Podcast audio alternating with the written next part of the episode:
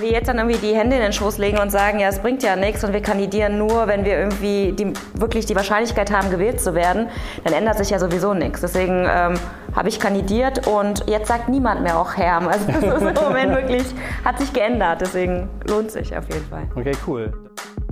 Unter diesen ganzen Preisen gibt es aber einen, der sticht so ein bisschen heraus und das war der Medienpreis für Urologie. Wie kam es dazu? Ja, äh, passt zu deinem Peniswitz vor der Show. Ähm, naja, ist halt ein Thema, was Malcolm und mich schon unser ganzes Leben begleitet hat. Äh, wir sind beide beschnitten. Und es war eigentlich immer so ein bisschen tabuisiert, darüber zu reden und auch ein bisschen, ja, auch unter Männern irgendwie unangenehm. Und wir haben gar nicht die Logik dahinter verstanden. Also warum sollte ich über etwas, was so alltäglich ist, was so normal ist, gerade in palästinensischer Kultur, ähm, warum sollten wir da die Finger von lassen? Und ich finde es ganz schwierig, wenn man einerseits sagt, man möchte Menschlichkeit, man möchte Authentizität und dann möchte man aber wirklich jemanden haben, der oder der oder die einfach keine Fehler macht, die, die so geschliffen spricht und sich bloß nicht in irgendwelche Nesseln setzt. Ich glaube, Deutschland hat generell politisch noch nicht verstanden, dass es ein Einwanderungsland ist. Aber wenn mein Vater hierher kommt, seit 40 Jahren in Deutschland lebt, aber keinen deutschen Pass hat, wie soll mir der denn sagen, ja, die finde ich gut und die finde ich gut? Weil am Ende des Tages, warum sollte er sich stundenlang damit befassen, wenn er am Ende des Tages eh kein Kreuz setzen darf? Es gibt auch Leute, die sagen, sie ist, ihnen ist es lieber eine Aachenerin mit Migrationshintergrund als jemand aus dem Ruhrpott. Wir sind da ein bisschen eigen, muss man dazu sagen. Wenn euch etwas fehlt da draußen in der Berichterstattung oder generell politisch, dann könnt ihr das auch selber machen. Also es ist alles möglich. Ich glaube, man kann wirklich politisch viel machen. Ich glaube, es ist sehr wichtig, wählen zu gehen, weil wenn man nicht wählen geht, gibt man anderen politischen Bewegungen, Dynamiken äh, sozusagen das Feld frei und die gehen nämlich alle wählen. Die sind da sehr pedantisch, wen sie eigentlich haben wollen und wen nicht. Und ich glaube, wenn man das nicht macht, dann ist es sehr gefährlich. Wir machen heute was ganz Besonderes in der Teepause. Ähm, da freue ich mich schon ganzen, den ganzen Abend auch drauf. Genau, und zwar haben wir heute Musik in der Teepause mit dabei. Will das Leben wieder wahrnehmen, für dich die letzte Wahl nehmen. Sonntags früh am Morgen aufstehen, Hand in Hand zur Wahl gehen, die Welt ein wenig ändern, Bürgermeister gendern und dann von Rodenkirchen bis zum Nieler Hafen schlendern und dabei mit dir schunkeln, vom Wahlrecht angetrunken, tief und fest versunken, die Füße in Rhein eintunken, vielleicht ein Rad anschieben bis zur Wolke Linie 7, auf den Pollerwiesen liegen Riesen Zukunftsträume schmieden. Eh, eh,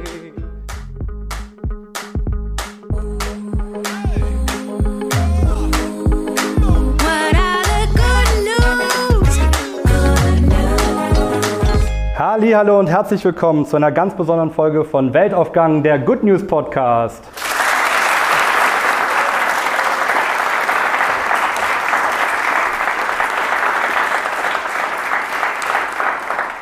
Vielen, vielen herzlichen Dank. Ich freue mich, dass ihr da seid. Ja, wie man, liebe ZuhörerInnen, unschwer hören kann, befinden wir uns heute. Und ich kann gar nicht glauben, dass ich das nach so langer Zeit der Pandemie und nach all den Stunden im Homeoffice wirklich sagen kann, tatsächlich live im wunderschönen Metropoltheater Köln.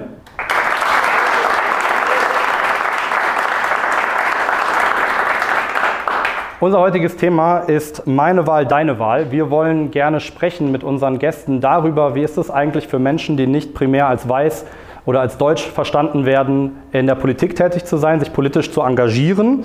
Ähm, dass das alles heute überhaupt geklappt hat, das verdanken wir der großzügigen Unterstützung von Unmute Now, einer Kampagne der Alfred Landecker Foundation und Project Together, die junge Menschen dazu motiviert und dabei fördert, unsere Demokratie aktiv zu gestalten. Das passt ganz hervorragend zu meinen beiden Gästen heute Abend, auf die ich mich wahnsinnig freue. Sie wir sind eine waschechte Öscherin, die Politik lebt und atmet. Früher wollte sie Rettungshubschrauber fliegen, heute ist sie Bundestagskandidatin für die SPD in Aachen. Obwohl viele ihr von der Kandidatur abgeraten haben, blickt sie optimistisch in die Zukunft. Als Kind südkoreanischer Eltern setzt sie sich ein für eine Gesellschaft ohne Hetze und ohne Spaltung. Ganz herzlich willkommen, Yiwon Ri.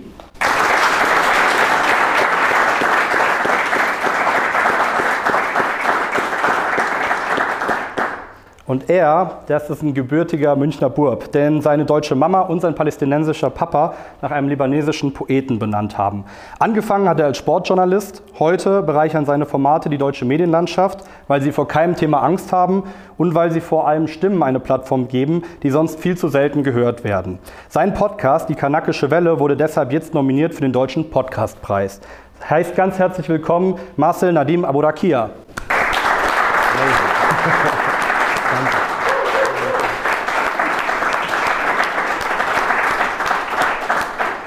Sehr schön, dass ihr zwei da seid. Ich freue mich sehr auf das Gespräch und ich möchte mit dir anfangen, Iwan. Und zwar habe ich heute mitgebracht für den Einstieg einen kleinen Teil aus deiner Bewerbungsrede. Und zwar hat sich Iwan natürlich bewerben müssen auf den Posten als SPD-Kandidatin in Aachen. Und ähm, da haben sie zu dir gesagt, auch Herm, auch Herm ist, äh, musste ich auch nachforschen, äh, Aachener Platt und heißt so viel wie ach je. Haben sie gesagt, ach je, bist du dir wirklich sicher? Es ist doch eh aussichtslos. Das war die Reaktion von bestimmt 80 Prozent meiner Bekannten, als ich ihnen von meiner Kandidatur erzählt habe. Vorher und nachher gab es noch einen langen mitleidigen Blick dazu. Auch die Argumente waren immer dieselben. Die SPD ist einfach nicht mehr relevant, die SPD passt nicht ins 21. Jahrhundert, du hast doch keine Chance. Warum, hast du, warum bist du dennoch angetreten? Weil ich der Meinung bin, dass die ähm, SPD gerade jetzt eigentlich äh, wichtig ist. Also dass das, warum ich in die SPD eingetreten bin, dass man nämlich äh, soziale Gerechtigkeit haben möchte, dass man äh, wirklich die Leute mitnehmen möchte, und zwar wirklich alle Menschen, dass wir das jetzt eigentlich viel mehr brauchen, weil wenn man jetzt die Gesellschaft ansieht, egal wenn es um Corona geht, um Klimaschutz, wenn es um diese unsägliche Gender-Debatte geht, dann sieht man eigentlich, dass die Gesellschaft viel mehr gespalten ist und dass dieses Zusammenhalt, was ja immer wieder in der Politik betont wird und wiederholt wird. Also ich, ich glaube, wann, wenn nicht jetzt. Und deswegen habe ich gesagt, okay, damals, das war im Februar, sah es wirklich nicht ganz so aussichtsreich aus. Aber wenn wir jetzt dann irgendwie die Hände in den Schoß legen und sagen, ja, es bringt ja nichts und wir kandidieren nur, wenn wir irgendwie die, wirklich die Wahrscheinlichkeit haben, gewählt zu werden, dann ändert sich ja sowieso nichts. Deswegen ähm, habe ich kandidiert und jetzt sagt niemand mehr auch Herm. Also das ist im Moment wirklich, hat sich geändert. Deswegen lohnt sich auf jeden Fall. Okay, cool. Davon wirst du uns später noch ein bisschen mehr erzählen, davon, wie das aussieht und wie deine Reise war. Marcel, mit der Kanakischen Welle, mit eurem Podcast, da seid ihr unter anderem für den Alternativen Medienpreis nominiert gewesen. Ihr habt den Smart Hero Award gewonnen. Äh, den feministischen Juliane Bartel Medienpreis haben sie euch gegeben. Und ähm, ja, den Deutschen Podcastpreis, sagte ich im Intro, dafür seid ihr jetzt nominiert. Zu diesen, unter diesen ganzen Preisen gibt es aber einen, der sticht so ein bisschen heraus. Und das war der Medienpreis für Urologie. Wie kam es dazu? ja, äh, passt zu deinem Peniswitz vor der Show. Ähm, naja, ist halt ein Thema, was Malcolm und mich schon unser ganzes Leben begleitet hat. Äh, wir sind beide beschnitten. Und es war eigentlich immer so ein bisschen tabuisiert, darüber zu reden und auch ein bisschen, ja, auch unter Männern irgendwie unangenehm. Also klar, man wusste dann irgendwie schon, wer von den Freunden beschnitten ist und wer nicht, aber es ist trotzdem mit sehr viel Vorsicht angefasst, irgendwie dieses Thema. Und wir haben gar nicht die Logik dahinter verstanden. Also warum sollte ich über etwas, was so alltäglich ist, was so normal ist, gerade in palästinensischer Kultur, ähm, warum sollten wir da die Finger von lassen? Und dann haben wir uns gedacht, okay, wie können wir das dann irgendwie so persönlich wie möglich erzählen? Und also haben wir halt unsere Geschichten erzählt. Wir haben unsere Eltern mit reingeholt und mal gefragt, warum wurde ich überhaupt beschnitten? Ähm, auch sehr spannend. Wie ist das gelaufen? Es war sehr awkward. Ich ja. muss sagen, ich saß auch so mit meinen Eltern am Tisch, dann habe ich einfach das Handy so auf den Tisch gelegt und gesagt, Mama, Baba, warum habt ihr mich eigentlich beschnitten? Und dann war Papa so, ja, weil bei uns Palästinensern, das macht man so und das gehört zur Kultur. Und meine Mama so, ja, aber ich hatte Angst und der kleinen Kinder schmerzt. Ja. Also es hat schon so ein ja. bisschen auch, meine Mama ist ja deutsch, mein Papa ist Palästinenser, habe ich da schon so diese, diese Diskussion, die es dazu gibt, Beschneidung, mhm. nicht Beschneidung, habe ich da auch am Esstisch irgendwie gehabt. Und dann haben wir halt noch mit, äh, mit, mit Ärzten, mit den medizinischen Menschen gesprochen und mit Freunden, die sich auch beschneiden lassen haben. Und so haben wir gemerkt, okay, das ist ein Thema, was irgendwie so medial gar keine Bild Abbildungsfläche bekommt. Also haben wir sie geschaffen. Ähm, und das passt ja irgendwie so zu dem, was wir versuchen bei der Kanakischen Welle auch zu machen. Wir versuchen jetzt nicht so dem klassischen Newsgeist zu folgen, über was reden denn jetzt gerade alle, sondern versuchen so Themen zu setzen. Mhm. Und eines unserer nächsten Themen wird zum Beispiel auch Pro-Hygiene sein. Okay. Ist ja jetzt auch nicht unbedingt was, wo gerade alle drüber reden. Nee, absolut gar nicht. Aber wenn wir jetzt schon über Po und Penis reden, also ich habe das nicht nur gemacht als Icebreaker hier sozusagen, sondern ich habe dich das deswegen auch gefragt, weil du hast mir vor, als ich dich eingeladen habe, hier vor der Show, hast du mir gesagt, eigentlich sehe ich das, was ich mache, gar nicht als politisches Engagement an. Warum das nicht? Also ich, ich, bin ja nicht politisch engagiert. Ich sage niemanden irgendwie, wähl den, wähl den oder mach dies, mach das, sondern ich versuche Leuten einfach nur etwas medial abzubilden, was sonst nicht da ist. Ähm, wenn man das schon als politisch engagiert äh, claimen möchte, wäre ich jetzt irgendwie ganz vorsichtig. Und wir, wir, merken halt, allein dadurch, dass wir Themen besprechen, die sonst wenig besprochen sind oder die wenig Abbildungsfläche bekommen, politisieren sich Menschen dadurch. Also wir sind sozusagen irgendwie der Einstieg, damit Menschen dann über Rassismus, Sexismus, äh, andere Diskriminierungsformen, äh, politische Strukturen, strukturelle Probleme in Deutschland nachdenken.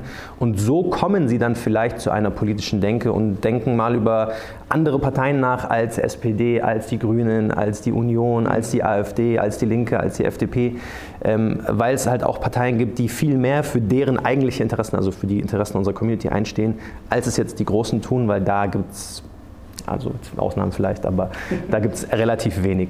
Ähm, Iwan, würdest du sagen, dass Menschen wie Marcel in die etablierte klassische Politik gerade gehen sollten?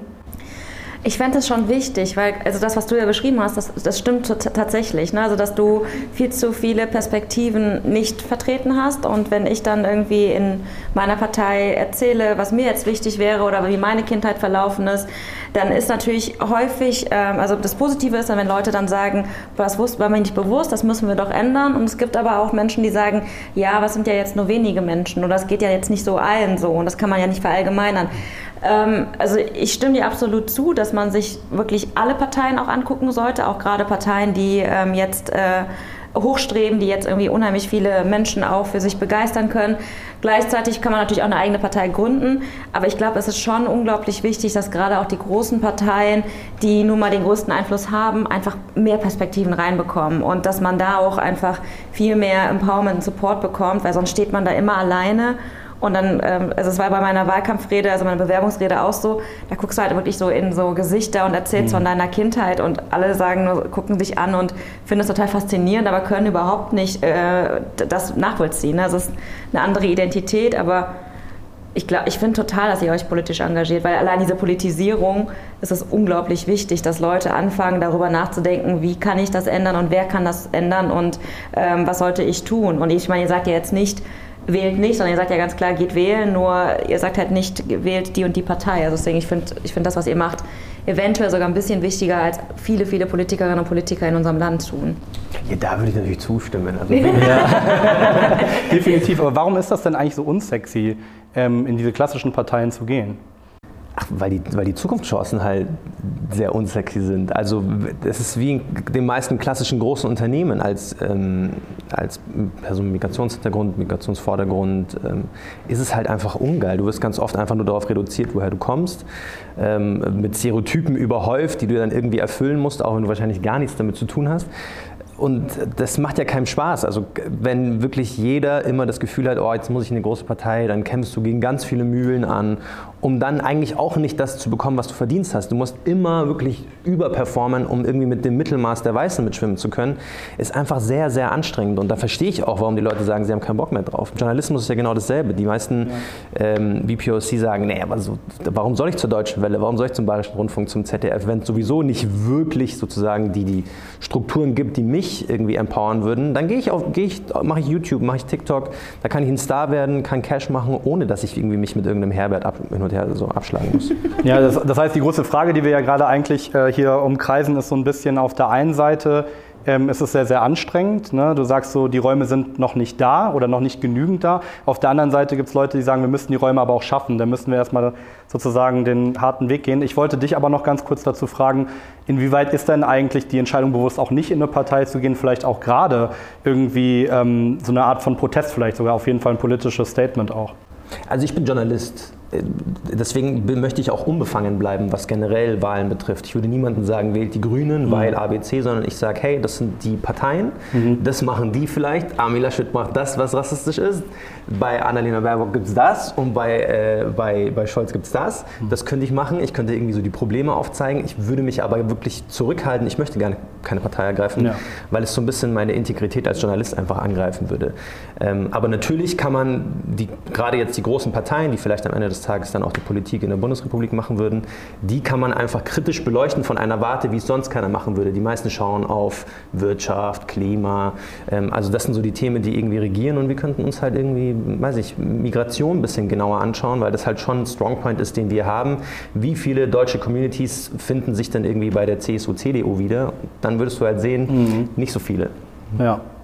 Aber ich finde, vielleicht, um das zu ergänzen, ähm, ich finde, das Problem bei den Parteien ist auch, ich bin zum Beispiel erst in die SPD eingetreten, also ich bin 2005 habe ich bei den Jusos angefangen und ich bin 2009, glaube ich, in die Partei eingetreten, weil ich da erst die deutsche Staatsbürgerschaft bekommen habe. Und einfach auch zu sagen, ähm, hey, steigt in eine Partei an, bezahlt Mitgliedsbeiträge, ne, geht zu den Ortsvereinssitzungen, aber hey, wenn es dann um die Wahlen geht, könnt ihr euch nicht zur Wahl stellen und könnt nicht wählen.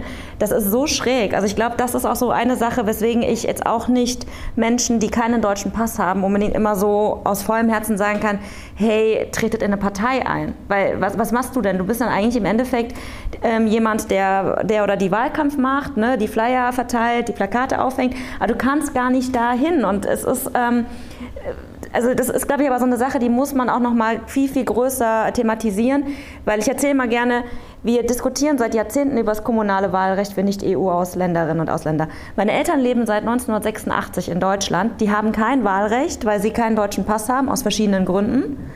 Ähm, und dann sagt man denen aber, hey, sei ein Teil dieser Gesellschaft, bring dich politisch ein.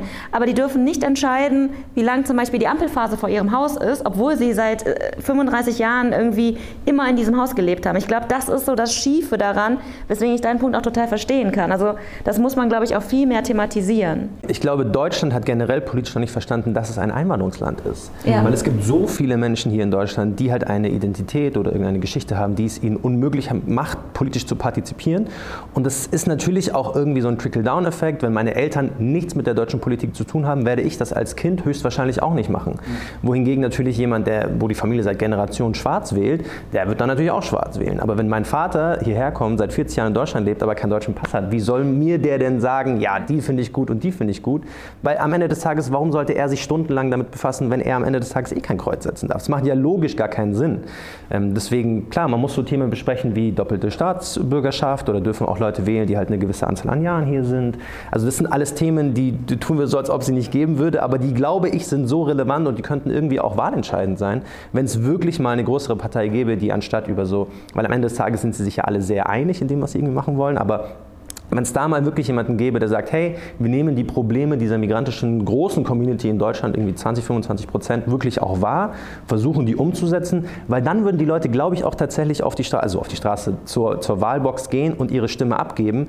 Man muss natürlich auch darüber sprechen, wie wird es sprachlich an die Leute rangebracht. Es gibt immer noch viele Leute, die in Deutschland seit Jahren leben, aber die können die Sprache nicht. Aber wir haben ja die Möglichkeiten. Du kannst es auf Deutsch, Englisch, Türkisch, Koreanisch, Arabisch, du kannst es ja aufbereiten und sozusagen die Politik zu den Leuten bringen. Ähm, und das fehlt halt komplett. Genau, auf das Thema möchte ich gleich nochmal eingehen, aber ich wollte dazu noch ganz kurz sagen, andersrum ist es ja so, dass, was weiß ich, sage ich mal, Carlos, der, der Austauschstudent aus Spanien, ne, der einen EU-Pass hat, der ist ein Auslandssemester hier und der darf schon auf Kommunalebene mitwählen. Das heißt, meine konkrete Frage, damit wir es konkreter machen können, auch heute, was, wenn du jetzt in den 20. Bundestag gewählt wirst, was würdest du denn am Wahlrecht verändern? Also ich würde wirklich das äh, kommunale Wahlrecht für alle ähm, Menschen mit Migrationshintergrund, e ähm, egal wo sie herkommen, einfach öffnen und dann tatsächlich sowas machen, was ja jetzt auch schon ist, dass man meinetwegen sechs Monate in, in, in Aachen oder in Köln oder sonst wo gelebt haben sollte, sich in der Kommune irgendwie auskennen sollte und dann kann man wählen. Meinetwegen kann man daraus auch Jahre machen, aber es kann halt nicht sein, dass man nie diese Option hat, weil ich finde, man kann den Menschen nicht sagen, hey, ihr müsst euch integrieren, aber ihr habt nie dieses die Möglichkeit, euch selber weiterzuentwickeln, dass ihr dann irgendwie die Möglichkeit habt, auch teilzunehmen. Und ähm, grundsätzlich ähm, Sorry, dass wir dir so gerade die ganzen Fragen so. Äh, was, was, was Marcel gerade gerade genau, wir zerschießen die ganze Veranstaltung. Ich macht einfach selber und. genau. also. Das ist das Problem, wenn andere Journalisten und Politiker einlädt, die auch selber einen Podcast haben. Ja, dann äh, nee, was, du, was du gerade gesagt hast, was, was man, glaube ich, auch in, innerhalb von Parteien ändern muss. Ich äh, merke das im Wahlkampf, meine Mutter sagt das immer. Ne? Sie kommt an einem Infostand vorbei und dann gucken die Leute und verteilen der Person vor ihr, gibt man einen Flyer. Dann gucken sie die an und danach zieht man sich zurück und sie kriegt keinen Flyer. Und ähm, ich habe jetzt wirklich auch, als wir das besprochen haben in meinem Wahlkampf, habe ich ganz klar gesagt, Leute, ihr gebt jeder Person, die vorbeikommt, einen Flyer. Und wenn die Person sagt, hey, ich kann hier gar nicht wählen, sage ich trotzdem sowas wie, aber Sie können sich ja informieren. Und allein diese Tatsache, dass viele Parteien überlegen, hey, kann, der, kann die Person mich wählen und danach auswählt, ob man die Person informiert, das ist halt völlig bescheuert. Ne? Also da brauchst du gar nicht dich zu wundern, wenn die Politikverdrossenheit unter Migrantinnen und Migranten irgendwie super niedrig ist, weil sie werden ja nicht angesprochen. Also und niemand weiß, ob meine Mutter mich wählen könnte oder nicht. Ne? Also es steht ja nicht drauf, deutsche Staatsbürgerin. Also das sind, glaube ich, auch so Punkte, da muss man in, in den Parteien einfach nochmal sensibilisieren, dass, wie schlecht man sich auch fühlt, ne? wenn du übergangen wirst bei der Information allein schon. Jetzt ist es ja so, vielleicht bleibe ich noch mal kurz bei dir an der Stelle, ähm, dass viele Menschen, wie wir jetzt auch, wie Marcel ja auch gerade gesagt hat, die kritisieren, dass zu wenig BPOC und ich würde das für, den Podcast vielleicht noch mal ganz kurz erklären. Ähm, Im Grunde genommen, was wir mit BPOC meinen, der Begriff ist ja auch nicht ganz äh, unumstritten, aber ähm, ist einfach in erster Linie Menschen, die nicht als Deutsch oder Weiß, also hier in Deutschland als Deutsch oder als Weiß wahrgenommen werden. Ähm, und äh, viele kritisieren, dass es jetzt in den etablierten Parteien eben zu wenig Kandidatinnen, vor allem für aussichtsreiche Ämter, das ist ja auch der Knackpunkt, äh, gibt. Du wurdest aber in Aachen einmal äh, von deiner Partei mit 89 Prozent der Stimmen zur Kandidatin gewählt und deine Vorgängerin, die ja niemand Geringeres ist als Ex-Bundesgesundheitsministerin Ulla Schmidt, die unterstützt dich offen, die ähm, spricht sich für dich aus. Was macht denn Aachen da besser als andere deutsche Städte? Ich weiß nicht, was Aachen besser macht, aber man muss natürlich auch fairerweise sagen, ich bin jetzt seit 16 Jahren in der Aachener SPD aktiv. Ähm, dann wächst man natürlich rein, dann hat man auch die Möglichkeit gehabt, sich zu beweisen. Ähm, es, es, kann, also ich möchte jetzt gar nicht sagen, die Aachener SPD ist besonders oder die Stadt Aachen ist besonders, obwohl die Stadt Aachen schon was ganz Besonderes ist, muss ich dazu sagen. Aber ähm, es ist, ich habe unglaublich viel Glück. Also es ist auch einer der Sachen, die ich ähm, in meiner Kampagne immer wieder bringe. Ich habe super viel Glück gehabt, dass ich immer Menschen hatte, die an mich geglaubt haben, die das irgendwie ähm, auch unterstützen wollten. Ich hatte jetzt letztens mit Ulla Schmidt am Wahlkampfstand eine super Aktion. Da kam eine ältere Dame vorbei und meinte dann nur, äh, ja, aber wissen Sie, also Schmidt ist ja schon einfacher als Rie, ne? Ist ja ein einfacherer Name. Und dann meinte Ulla halt irgendwie auch nur, ja, aber stellen Sie mal vor, ich würde jetzt in Südkorea kandidieren, dann würden die Probleme mit Schmidt haben. Ne? Also es war irgendwie, sie ist halt irgendwie, für sie ist das ein total normaler Vorgang. Ich bin ihre Nachfolgerin, es ist völlig egal, ob die Leute meinen Nachnamen aussprechen können, meinen Vornamen aussprechen können das ist Glück, das ist ein absolutes Glück, weil es gibt ja auch Menschen, ähm, die dann Schwierigkeiten mit haben, es muss noch nicht mehr intern sein. Also wir hatten ja den Fall ähm, bei den Grünen hier auch in NRW, wo dann ein Geflüchteter kandidieren wollte und unter massivem Druck, also wo man dann einfach gar nicht mehr damit umgehen konnte, zurückgezogen hat. Und ich glaube, es ist Glück, es ist Courage, es ist aber auch wirklich ähm, die Umstände. Also ich, ich, bei mir ist es wirklich Glück gewesen. Ich glaube, es hat nichts damit zu tun, dass ich besonders bin oder die Aachen SPD besonders ist. Okay, Marcel, was würdest du denn sagen, müssen generell vielleicht einfach auch erstmal weiße Deutsche beitragen, um Politik insgesamt attraktiver zu machen für BPOC? Also es funktioniert eh nicht ohne. Also ich glaube nicht, dass eine Minderheit sich das ganze System irgendwie vornehmen kann und einfach auf den Kopf flippen wird. So wird es niemals funktionieren. Das hat noch nie so geklappt. Ähm, es wird möglicherweise eine Quote brauchen. Ähm, es wird möglicherweise einfach auch noch mehr Menschen brauchen, die wirklich sozusagen den Weg gehen, den harten Weg, um am Ende dann des Tages zu sagen, okay, ich versuche jetzt, also ich meine, das machen ja andere genauso. Eine Ulla Schmidt wird wahrscheinlich 20 äh, andere von ihr werden einfach dieselbe Person nochmal hochgeholt haben. Und dann braucht es dasselbe System halt wieder. Das ist äh, total blöd, weil wir eigentlich diese Vetternwirtschaft ja irgendwie nicht gut finden. Aber das wäre halt eine Möglichkeit. Kann ich jetzt von allen weißen Menschen irgendwie erwarten, hey, ihr müsst woke sein und irgendwie das, das Leben besser machen als andere. Ich glaube, das wird sehr schwierig. Ich glaube wirklich, man muss mit sowas wie Quote arbeiten und irgendwie so den langfristigen Plan anschauen, ähm, weil es ja vergleichsweise irgendwie neu ist, gerade für unsere Generation, die wir jetzt hier sitzen, die irgendwie gerade diskutieren. Ähm, wir sind jetzt ja nicht so lange in der Bundesrepublik aktiv politisch gerade, ähm, dass wir das System so groß ändern können. Das heißt, ich glaube, es ist auf jeden Fall ein langfristiger Plan und wir müssen halt einfach die Themen hart ansprechen. Also ähm, ich würde jetzt meinen, dass es vielleicht eine asiatische Person vielleicht noch ein bisschen einfacher hat in Deutschland, als es eine muslimische Person auf jeden Fall hat. Also wir haben ein sehr krasses antimuslimischen Rassismusproblem in Deutschland. Und wenn wir das niemals thematisieren, wird es für Menschen, die vielleicht aus Afghanistan, aus dem Irak, aus Palästina, wo auch immer, irgendwie nach Deutschland geflohen sind und versuchen, sich hier politisch einzubringen, absolut unmöglich. Da gibt es diverse Fälle, ähm, die es versucht haben, die unter dem massivsten Druck dann zurückgezogen haben, weil sie gesagt haben, warum soll ich mir das denn überhaupt antun? Und ich glaube, das sind all die Dinge, die so ein bisschen parallel laufen, die aber trotzdem sehr verflochten sind. Und wenn wir die nicht auch gelöst bekommen, dann werden wir nie irgendeine Partizipation von wem auch immer irgendwie in der Politik haben. Weil es ist halt einfacher, andere Dinge zu machen. Warum muss ich mir den Rassismus so oft ins Gesicht sagen lassen? Hat Marcel gerade gesagt, dass es vielleicht für Menschen, die asiatisch wahrgenommen werden, noch mal ein bisschen leichter ist. Ähm, ist das A, deine Erfahrung? Und mich würde aber auch vor allem noch interessieren, du hast nämlich ähm, ich, eine sehr starke Lokalverbundenheit. Du betonst das natürlich sehr, dass du aus Aachen kommst, dass viele Anekdoten aus der Gegenwart, ähm, aus, äh, aus der Vergangenheit Aachens. Das, äh, zeigst du das ganz bewusst auch so offen, eben weil du häufig nicht als äh, primär erstmal als Deutsche oder als Weiße wahrgenommen wirst, sondern eher als Asiatin? Also zur ersten Frage, ähm, das ist, das ist tatsächlich so. Ne? Also wenn man als asiatisch gelesene Person irgendwie kandidiert, dann hast, hat man ganz, also auch im Alltag habe ich ganz andere Stereotype. Es sind immer noch Stereotype, aber es sind halt häufig positive Stereotype, unter deren Last man natürlich trotzdem leidet, weil man immer die ganze Zeit denkt, boah, also ne, Asiaten sind fleißig, sind höflich, sind respektvoll, sind äh, was auch immer alles. Und ich dann immer denke, oh Gott, ich bin, äh, das, die Hälfte davon bin ich gar nicht, ich weiß überhaupt nicht, wie ich den, diesem Druck irgendwie standhalten soll. Aber es ist schon so, dass ich verglichen mit anderen Kandidierenden, mit denen tausche ich mich ja auch aus, die einen muslimischen Hintergrund zum Beispiel haben, die, die kriegen viel mehr offenen Hass ab. Und bei mir ist es, ähm, ich habe das vorhin erzählt, äh, ich kriege auch äh, komische Kommentare auf Facebook so, aber das ist dann meistens so, dass die versuchen, den den, den Bogen zu spannen zu China und dann wird dann gesagt, ja, es gibt Direktiven aus China und dann äh, wird dann gesagt, mit mir hält den Kommu der, die Kommunisten halten Einmarsch. Das Problem ist nur, dass diese Menschen, die das schreiben, so wenig gebildet sind, dass die Kommunisten und Komponisten nicht auseinanderhalten können. Und dann steht da sowas wie, sie wollen den Komponisten den Weg ebnen, wo wir dann erstmal sehr lange überlegen mussten, was sie uns sagen wollen. Ähm, deswegen also das ist schon ein Unterschied. Das auf jeden Fall. Aber ich merke schon bei mir jetzt vor Ort in der Partei, dass ähm, auch, also dass ich jetzt zum Beispiel schon, glaube ich, eine Tür öffne, ähm, weil das ist, klingt jetzt total komisch, aber als ich kandidieren wollte, wurde mir ganz häufig gesagt, bist du dir sicher, weil ähm, es, du musst dich darauf einstellen, dass gerade auch Wählerinnen und Wähler es nicht cool finden, wenn da kein deutscher Name ist. Ne? Nicht, dass wir dich nicht unterstützen wollen würden, aber bereite dich darauf vor. In den letzten Wochen habe ich von ganz vielen äh, Parteimitgliedern gehört, die gesagt haben, die überrascht waren, die offen überrascht waren, das auch zugegeben haben, gesagt haben, die Resonanz wäre viel besser, als sie dachten. Also, dass viele irgendwie neugierig sind. Ganz häufig kommt die Frage, wie wird denn der Name ausgesprochen?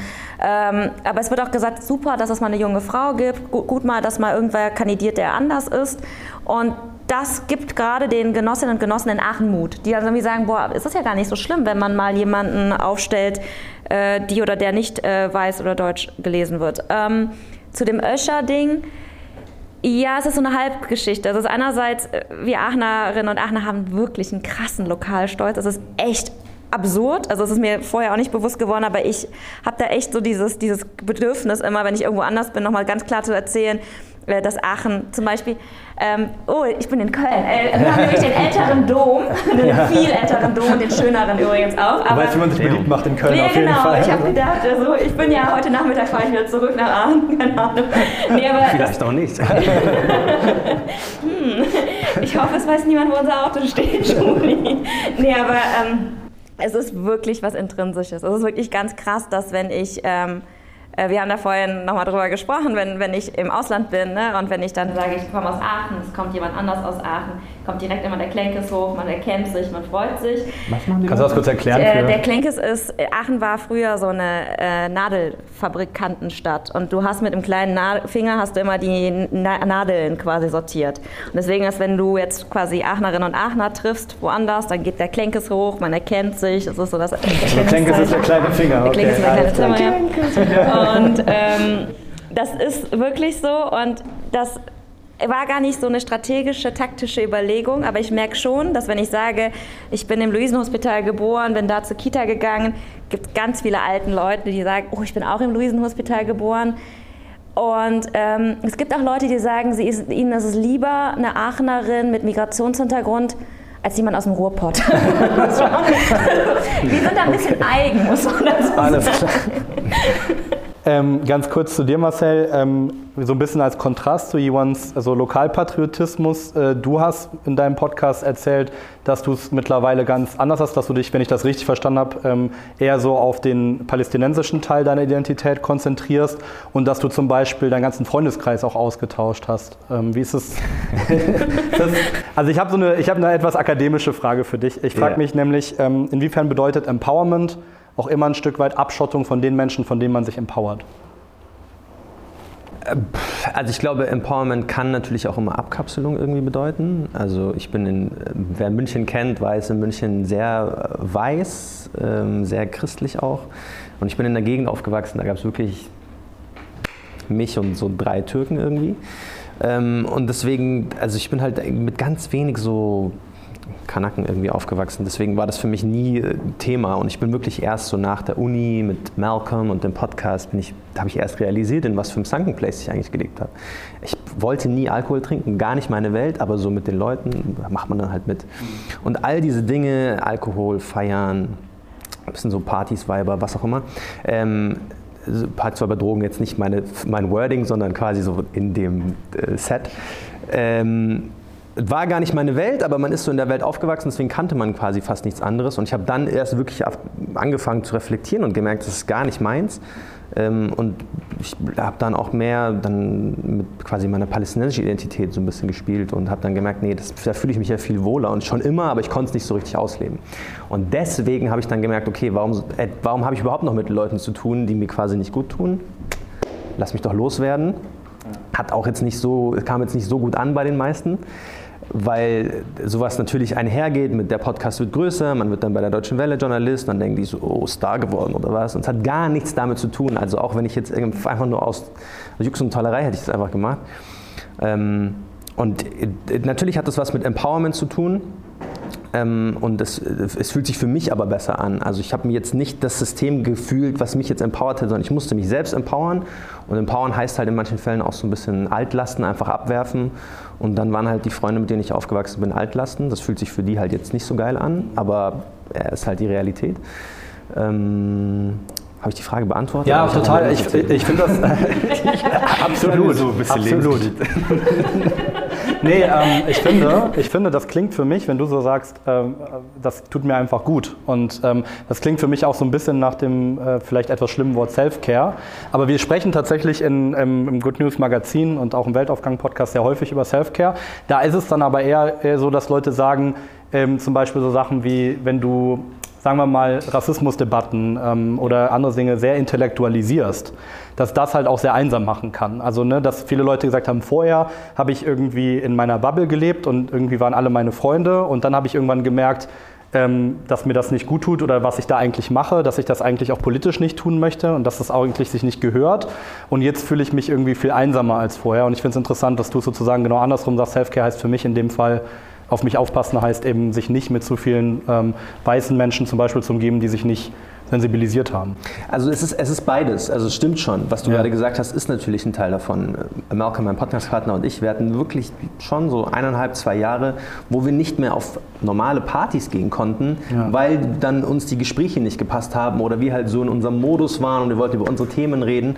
Und das macht einen natürlich dann schon einsam. Du sitzt dann da und denkst dir so, okay, cool, dass in unserer Bubble also diese Themen haben und sobald du aus der Bubble rausgehst und du willst auf eine normale Party gehen, denkst du dir so, ja. Das ist, wo, was bei den Leuten abgeht und worüber die reden. Und dann fühlst du dich schon einsam. Und man ja. muss halt so ein bisschen diese Balance finden, ähm, die aber auch sehr schwer ist. Also äh, ich habe meine fünf besten Freunde sind alle Afghanen.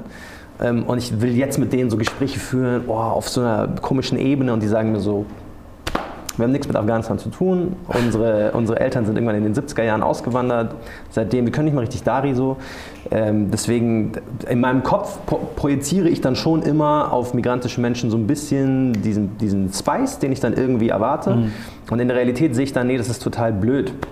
Weil die meisten, die hier sozialisiert sind, äh, die mit mir aufgewachsen sind, die haben oft leider nichts mit, ihrer, mit, ihrem, mit dem Herkunftsland ihrer Eltern zu tun, können die Sprache nicht gut genug oder kennen die Politik vor Ort nicht. Und natürlich, wenn man dann Journalist ist, Politikjournalist oder man bespricht die Themen, die wir besprechen, bist du dann immer so tief drin und ja. die sind so, ja, es gibt Kabul, da kommt unser Baba her, das war's. Und das ist natürlich schon, du vereinsamst schon auf eine Art und Weise, man muss so ein bisschen diese Balance lernen zu spielen zwischen mit äh, PolitikerInnen, JournalistInnen, kann ich so diese Gespräche führen, mit Leuten, die das vielleicht nicht unbedingt sind, muss man halt andere Gespräche finden äh, und trotzdem irgendwie nicht in diese alten Muster verfallen. Darf ich was fragen? Ich wollte dich sowieso fragen, wie du das machst, wie du auf dich aufpasst, ja. Ich, ich wollte mal selber fragen. Warum glaubst du, warum das so ist? Weil ich habe mich wirklich lange mal gefragt, ob das wirklich auch daran liegt, dass ähm, ich kann mich immer daran erinnern und reg mich tierisch darüber auf, dass Horst Seehofer war das, glaube ich, hat einmal mal gesagt, äh, dass, dass Eltern mit ihren Kindern im Wohnzimmer gefällig Deutsch zu sprechen haben. Und dass dieses, dieser Anspruch, dass man immer sagt, das, das ist das Gute. Ne? Man muss die deutsche Kultur lernen, man muss über die deutsche Politik, die deutsche Gesellschaft, die deutsche Sprache und ich zum Beispiel, meine Eltern haben nie Deutsch mit mir gesprochen, die haben Koreanisch mit mir gesprochen. Also wir reden immer noch Koreanisch, wenn, wir, wenn ich meine Eltern sehe. Ist halt so eine Frage des Respekts irgendwie auch immer gewesen. Und deswegen frage ich mich manchmal, ob wir nicht vielen Kindern und vielen Jugendlichen, aber auch jungen Menschen mit Migrationshintergrund so ein bisschen die Identität auch wegnehmen, weil man einfach sagt, klar, ihr seid jetzt in Deutschland, also müsst ihr euch kriegt ihr äh, deutsche News und kriegt ihr deutsche Politik und deutsche Kultur zu, zu ähm, erleben. Deswegen würde mich einfach mal interessieren, was du glaubst, ob das daran liegt oder ob das einfach auch so ein, wirklich eine bewusste Entscheidung ist, dass man sagt, okay, ich bin jetzt hier in Deutschland, ich möchte mich hier sozialisieren. Also die Frage der Integration wurde, glaube ich, ganz lange in Deutschland so gelebt. Du kommst hierher, du passt dich an. Und es wurde niemals als Zweibahnstraße verstanden, sondern nur als Einbahnstraße. Alle Menschen, die hierher gekommen sind, legt am besten alles, was ihr irgendwie von eurem Herkunftsland habt, ab. Religion, Kultur, Sprache, alles am besten. In manchen Fällen sogar das Aussehen.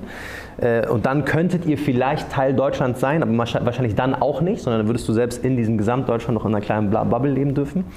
Ähm, und deswegen, glaube ich, haben viele auch das gar nicht mehr mitgemacht, haben dann mit ihren Kindern nur noch Deutsch geredet, haben so versucht irgendwie sind nicht mehr in die Moschee gegangen oder ähm, feiern nicht mehr Ramadan. Also all diese Dinge macht man dann nicht mehr, weil es in den deutschen weißen Augen nicht passen würde.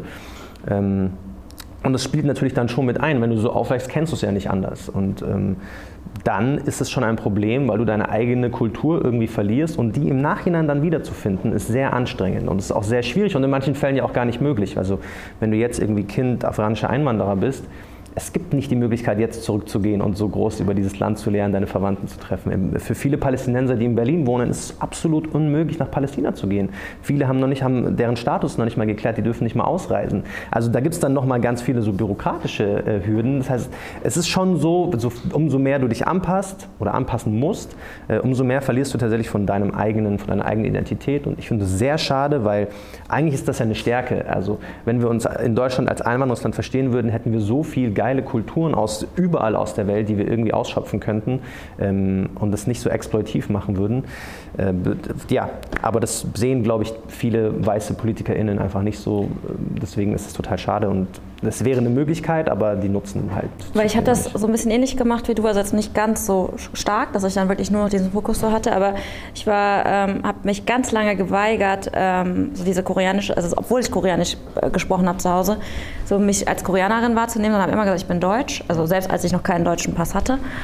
Und habe dann ähm, war ich, nachdem ich den deutschen Pass hatte, war ich in Korea und habe ein Praktikum gemacht und habe dann auf einmal festgestellt, wie koreanisch ich bin. Also da, und da habe ich zum ersten Mal auch verstanden, diesen Teil von meiner Identität oder meiner, meines, meiner Persönlichkeit, die ich so nicht verstehen konnte, dass ich einfach mal gesagt habe, okay, ich bin doch koreanischer, als ich dachte. Und was ich so krass finde, was, was du jetzt auch gesagt hast, ist, ähm, wenn man dass ich zum Beispiel während meines Studiums unglaublich viel zu Korea gemacht habe, zur koreanischen Wiedervereinigung und dann auf einmal ganz viele Jobs bekommen habe, wo ich nach Korea reisen sollte. Ich sollte dann übersetzen, ich sollte dann irgendwie und diese ganzen Connections auch in, im Innovationsbereich, in Startup-Bereichen. Und da habe ich echt gedacht, wir nutzen diese Chance einfach viel zu wenig. Also das, was du jetzt machst, das, was ich jetzt auch in meinem Job gemacht habe, es gibt so viele Menschen in Deutschland, die genau dieses, diese mindestens bikulturell, aber noch mehrere Sachen, dass man dieses Verständnis dazu mitbringt, diesen Respekt dann aber auch in dem Land bekommt, das nutzen wir nicht. Weil wir einfach der Meinung sind, ja, es muss jetzt erstmal Deutsch gelernt werden. Aber wie gesagt, also ich habe mit drei angefangen, in der Kita Deutsch zu lernen. Hat, also ich habe, glaube ich, wenn überhaupt, habe ich so einen rheinländischen leichten Dialekt, wenn überhaupt. Aber man kann mir ja nicht sagen, ich spreche kein Deutsch, weil ich äh, meine Eltern kein Deutsch mit mir gesprochen haben. Also es ist so du schade. sprichst besser Deutsch als die meisten Deutschen. Dankeschön. Also, nein, ich glaube, wir müssen Deutsch einfach neu, also ich glaube, die, ganz Deutschland muss Deutsch, Deutsch sein neu verstehen. Also Deutsch sein ist halt nicht nur noch weiß, christlich, Zentraleuropa, ja. sondern Deutschland ist einfach, wir haben eine lange Einwanderungsgeschichte, ist türkisch, ist italienisch, ist arabisch, ist äh, ostasiatisch, südasiatisch, Südamerika. Also das gibt alles Teile von Deutschland und wenn wir das nicht als eines verstehen, werden wir nur über Themen diskutieren, die äh, halt wirklich nur für einen eigentlich mittlerweile kleinen Teil, kleineren Teil. Da haben wir doch vorher noch drüber gesprochen, Florian, ähm, über diese Plattgeschichte. Ne? Also ja. der Ein Einschlag in, in Aachen ist viel französischer. Also wir sagen sowas wie Regenschirm heißt bei uns Parapluie. Also ne, so, bei uns Köln auch tatsächlich. Ja, ja, ja und das ist dann halt so veraachenert. Ne? Also mhm. es ist kein reines Französisch mehr. Aber äh, wir sagen auch sowas wie Double Merci und so. Ne? Also das ist halt, also wir haben halt immer die, äh, die Einschläge. Also, ja. also, also von daher. Und jetzt auf dem Trottoir, nicht auf dem Trottoir, Bürgersteig genau, natürlich. Ne? Genau, das ist, ja, wir sind sehr französisch geprägt. Genau, aber bevor wir jetzt wieder unsere Rheinland äh, sozusagen Diskurs reinfallen, den wahrscheinlich nicht alle. Können wir dazu eine Folge mal machen, ja, das, wir das, drei zum das, Rheinland? Da wäre ich sofort dabei. Genau, jetzt hören wir auch schon so eine leichte, nette Jazzmusik. Das ist bei uns im Podcast nicht erschrecken, immer das Zeichen dafür, dass wir in die Tea Time übergehen.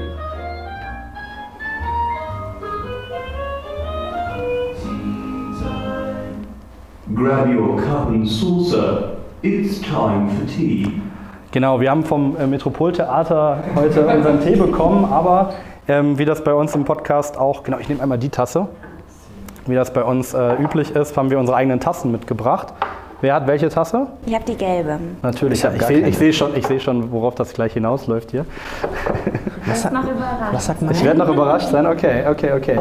Genau, ähm, dann stoßen wir einmal, also wir stoßen nicht an, aber wir trinken einmal auf äh, eine auf eine gelungene Folge hoffentlich, aber vor allem, dass ihr da seid. Vielen Dank. Danke dir. Und ich frage euch, aus welcher Tasse trinkt ihr euren Tee?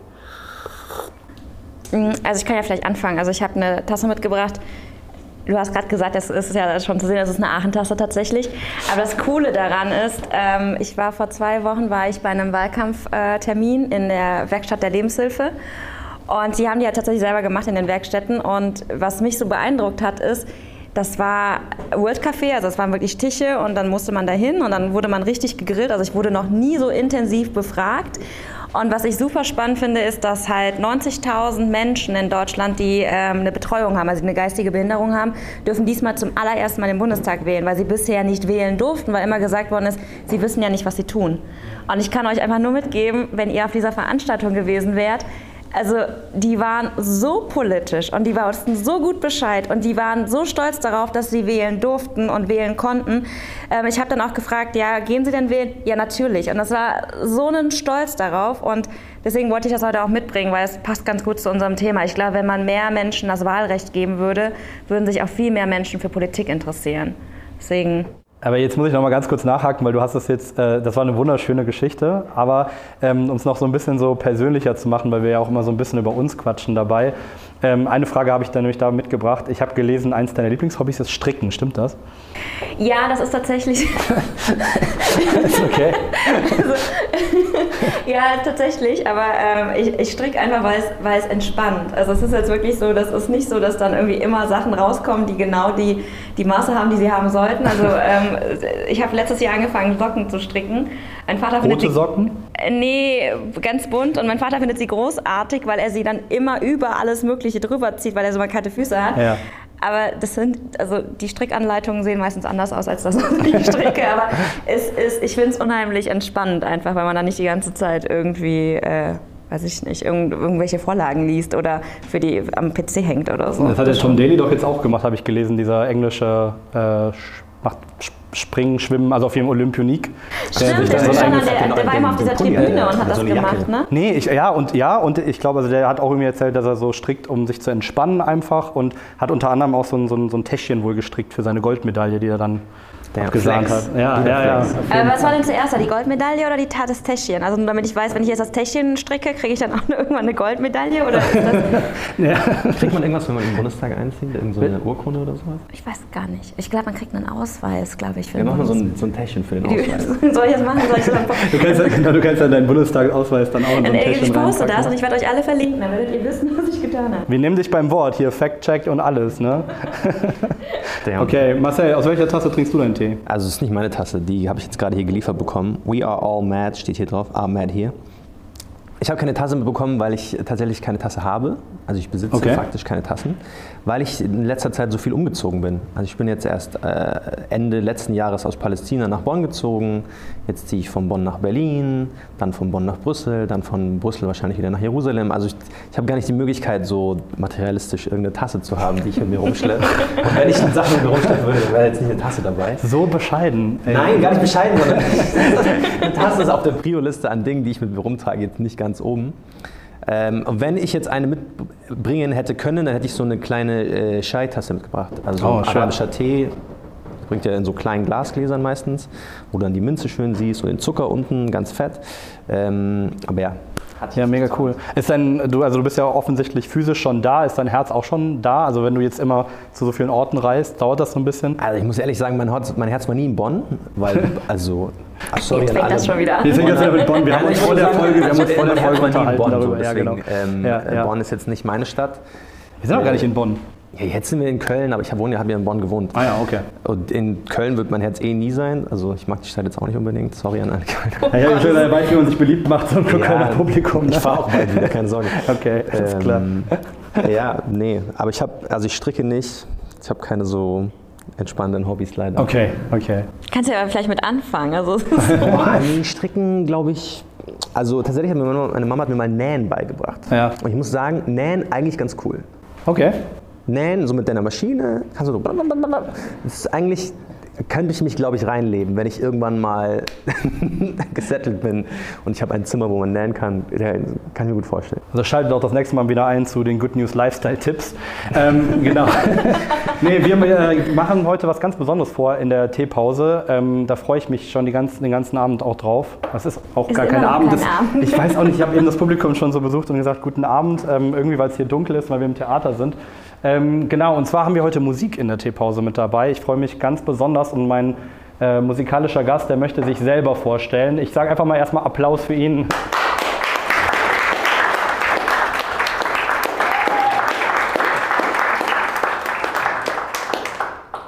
Ähm, ich muss das mit dem musikalischen Gast vielleicht ähm, etwas korrigieren. Ich bin kein Musiker, ich bin zumindest kein professioneller Musiker. Ähm, Florian hat mich ähm, angeschrieben, meinte, er braucht noch irgendwie Musik und äh, weiß, dass ich privat äh, Songs schreibe. Äh, und da meine Songs noch niemand singt, äh, mache ich das jetzt selber hier. Und ähm, genau, das hat eigentlich inhaltlich super gut gepasst, weil ich habe äh, letztes Jahr ein Lied geschrieben. Ähm, also das hat sich entwickelt so seit, also von Hanau bis zu den Kommunalwahlen in, in Köln. Ähm, weil ich wütend war ähm, über das, was in Hanau passiert ist und auch die Zeit danach, über die Berichterstattung zum Beispiel, dass es als ähm, fremdenfeindlicher Anschlag bezeichnet wurde, weil es keine Fremden sind, es sind Kinder, es sind junge Frauen und Männer dieser Stadt und dieses Landes.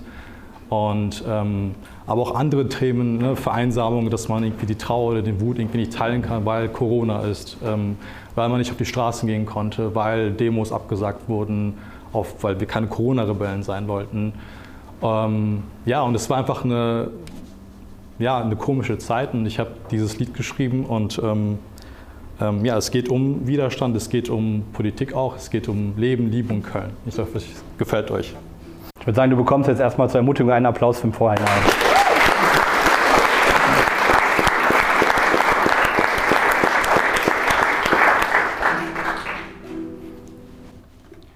Komm, ich lad dich ein auf ein Wein am Rhein. Ich habe keine Lust mehr allein zu sein. Vielleicht ist es peinlich, vielleicht trügt der Schein dich. Doch ich stehe im Leben grad nur mit einem Bein. Ich will das Leben mit dir erleben, auf ne Demo gehen, die Fäuste erheben, Schulter an Schulter stehen, gegen den ganzen Scheiß dieser Weltparolen schreien. Denn ich stehe im Leben, grad nur mit einem Bein. Ich will mit dir lang spazieren durch die große weite Welt. Am Anfang reicht mir auch nur von Deutsch bis Ehrenfeld. Und wenn es dir nicht gefällt, dann lassen wir es sein. Denn ich stehe im Leben, grad nur mit einem Bein. Komm, ich lad dich ein auf ein Wein am Rhein. Denn ich habe keine Lust mehr allein zu sein. Vielleicht ist es peinlich, vielleicht trügt es Schein dich. Doch ich stehe im Leben grad nur mit einem Bein. Grad nur mit einem Bein. Grad nur mit einem Bein. Ich will das Leben wieder wahrnehmen, für dich die letzte Bahn nehmen. Sonntags früh am Morgen aufstehen, Hand in Hand zur Wahl gehen, die Welt ein wenig ändern, Bürgermeister gendern. Und dann von Rodenkirchen bis zum Nieler Hafen schlendern. Und dabei mit dir schunkeln, vom Wahlrecht angetrunken, tief und fest versunken, die Füße rein eintunken, vielleicht ein Rad anschieben bis zur Wolke Linie 7, auf den Pollerwiesen liegen Riesen Riesen Zukunftsträume schmieden. Ah. Komm, ich lad dich ein auf an deinem Rhein. Ich habe keine Lust mehr allein zu sein. Vielleicht ist es peinlich, vielleicht trügt es scheinlich, doch ich stehe im Leben gerade nur mit einem Bein. Gerade nur mit einem Bein. Gerade nur mit einem Bein. Gerade nur mit einem Bein.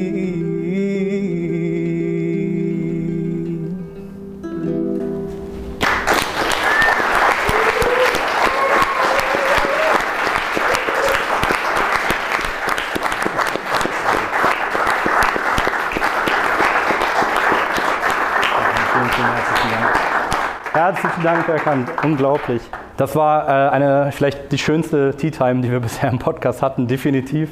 Ähm, wir kommen aber wieder jetzt zurück zu den äh, ja, politischen Themen und äh, zu den Themen, die euch bewegen. Ähm, ich wollte euch ganz gerne fragen äh, zu eurer Einschätzung ähm, im Fall Sena Sahin. Und zwar Sena Sahin, für die, die das nicht wissen, war CSU-Mitglied, ähm, war CSU-Mitglied. Ähm, er wurde von seiner Partei gefragt, ob er Bürgermeisterkandidat werden möchte in seinem Heimatort im bayerischen Wallerstein. Und ähm, da, nachdem er dann zugesagt hat, gesagt, ich mache das, gab es dann Vorbehalte innerhalb der eigenen Partei. Und das hat ihn dann dazu bewegt, auszutreten, hinzuschmeißen, zu sagen, ich mache das nicht mehr und auch aus der Partei auszutreten. Du hattest auch eben einen Fall äh, von den Grünen erzählt. Ähm, jetzt war es so in ähm, Marcells Podcast, ähm, da war Serdar Duran, das ist sein Parteikollege, und der hat gesagt, es ist extrem schade, mir, mich schmerzt das unheimlich, was da passiert ist, aber ähm, eigentlich ist genau das der Moment, wo man weitermachen muss. Das ist genau der Moment, ähm, ja, wenn du gerade wenn du angegriffen wirst, gerade wenn du irgendwie als Migrant, wenn du als BPOC angegriffen wirst, das wäre das, wo wir ein dickes Fell brauchen, hat er gesagt, und wo wir den Sprung schaffen müssen. Und mich würde interessieren, wie ihr das seht.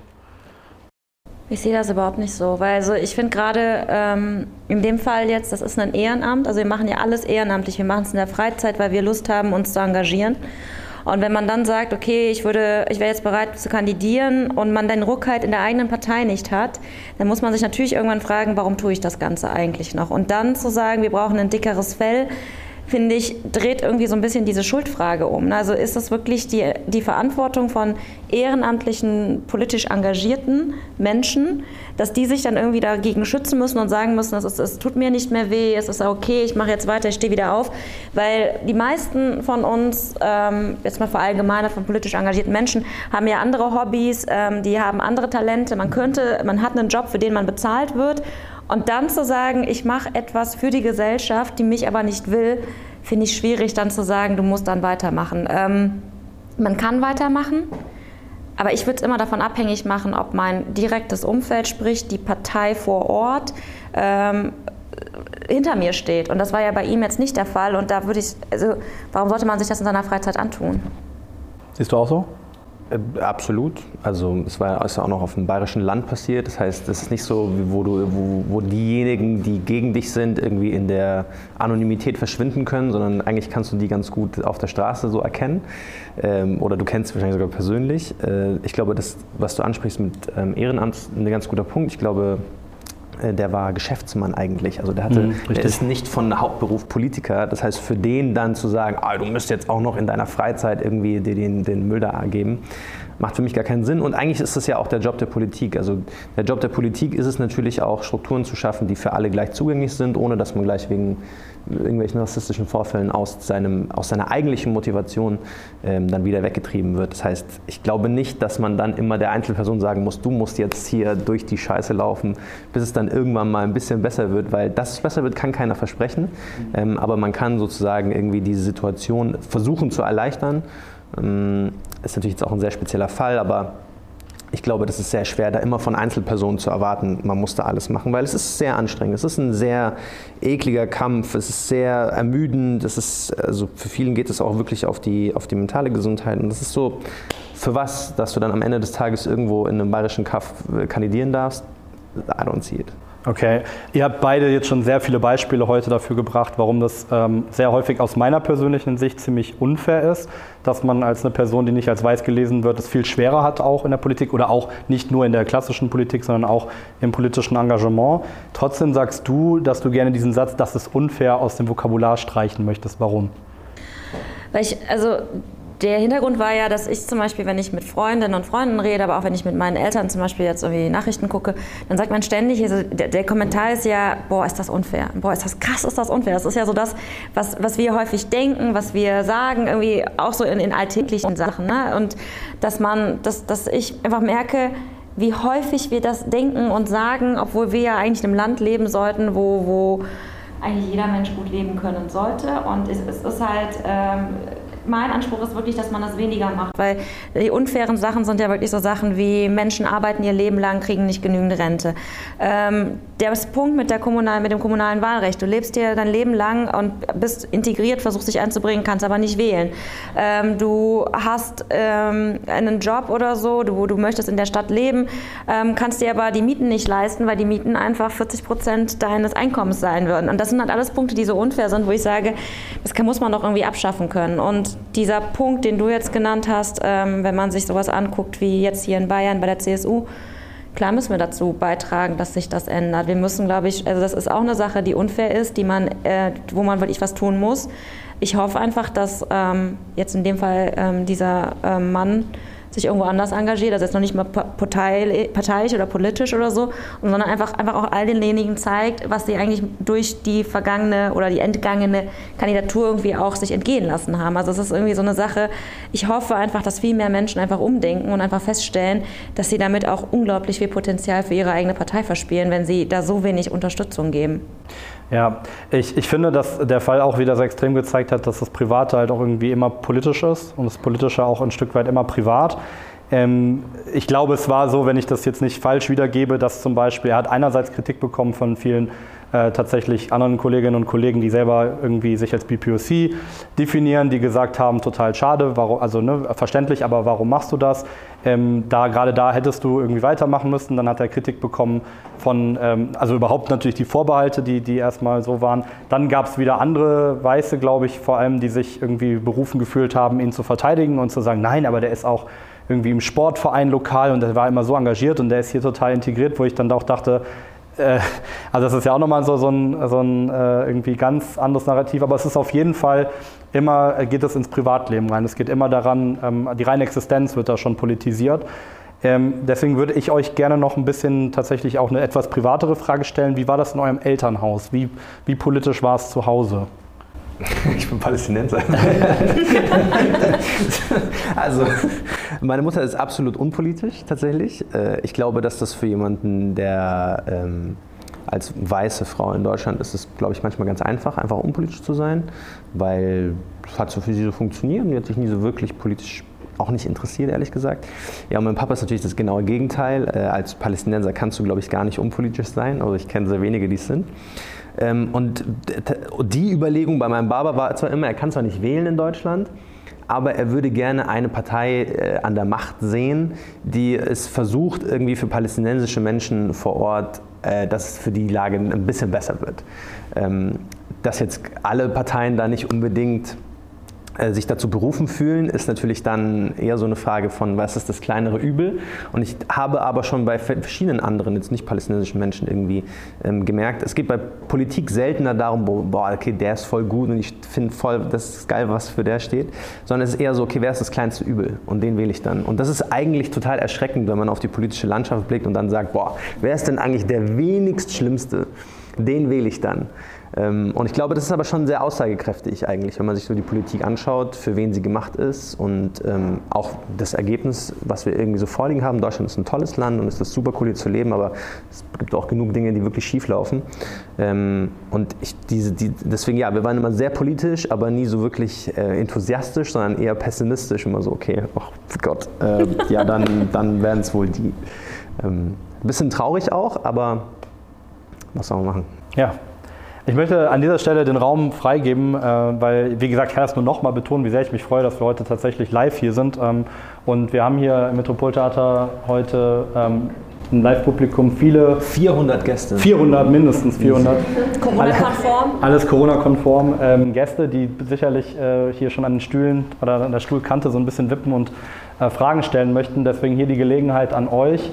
Ähm, habt ihr Fragen an unsere Gäste, meldet euch gerne. Äh, eigentlich zu deinem letzten Satz, äh, weil du gesagt hast, das wenigste Übel. Ja. Das vielleicht mal umzukehren und zu sagen, äh, wie schaut ihr darauf, ist vielleicht auch, dass wir inzwischen astronomische Erwartungen an Politiker, Politikerinnen entwickelt haben oder auch in der Weise, wie es, gerade jetzt nochmal im journalistischen Sinne, wie auch im Journalismus von der Seitenlinie auch äh, Politiker bewertet werden. Ich glaube, das ist auch nochmal äh, gerne eure Meinung dazu.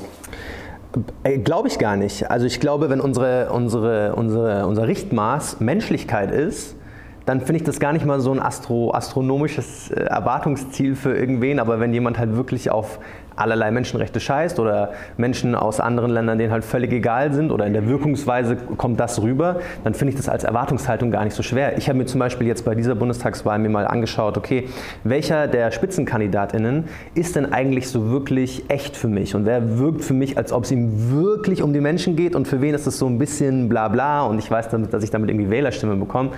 Und ich sage jetzt nicht, wer für mich dann irgendwie darüber kam, aber es ist schon sehr, sehr deutlich eigentlich, wenn man sich mal so ein bisschen die Politik derjenigen anschaut, wer dann tatsächlich irgendwie heraussticht.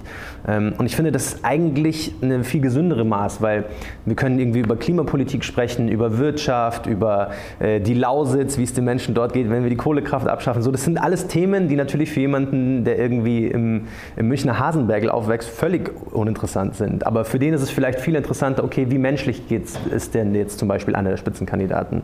Interessiert die Person wirklich, was gerade in Afghanistan passiert? Oder ist es eher so, ja, pff, mal gucken, ja, das ist natürlich nicht gut, was die Bundeswehr da gemacht hat. Also ich finde, das ist gar nicht so äh, abstrus, irgendwie sowas zu erwarten von PolitikerInnen, weil am Ende des Tages kriegst du damit ja die Leute.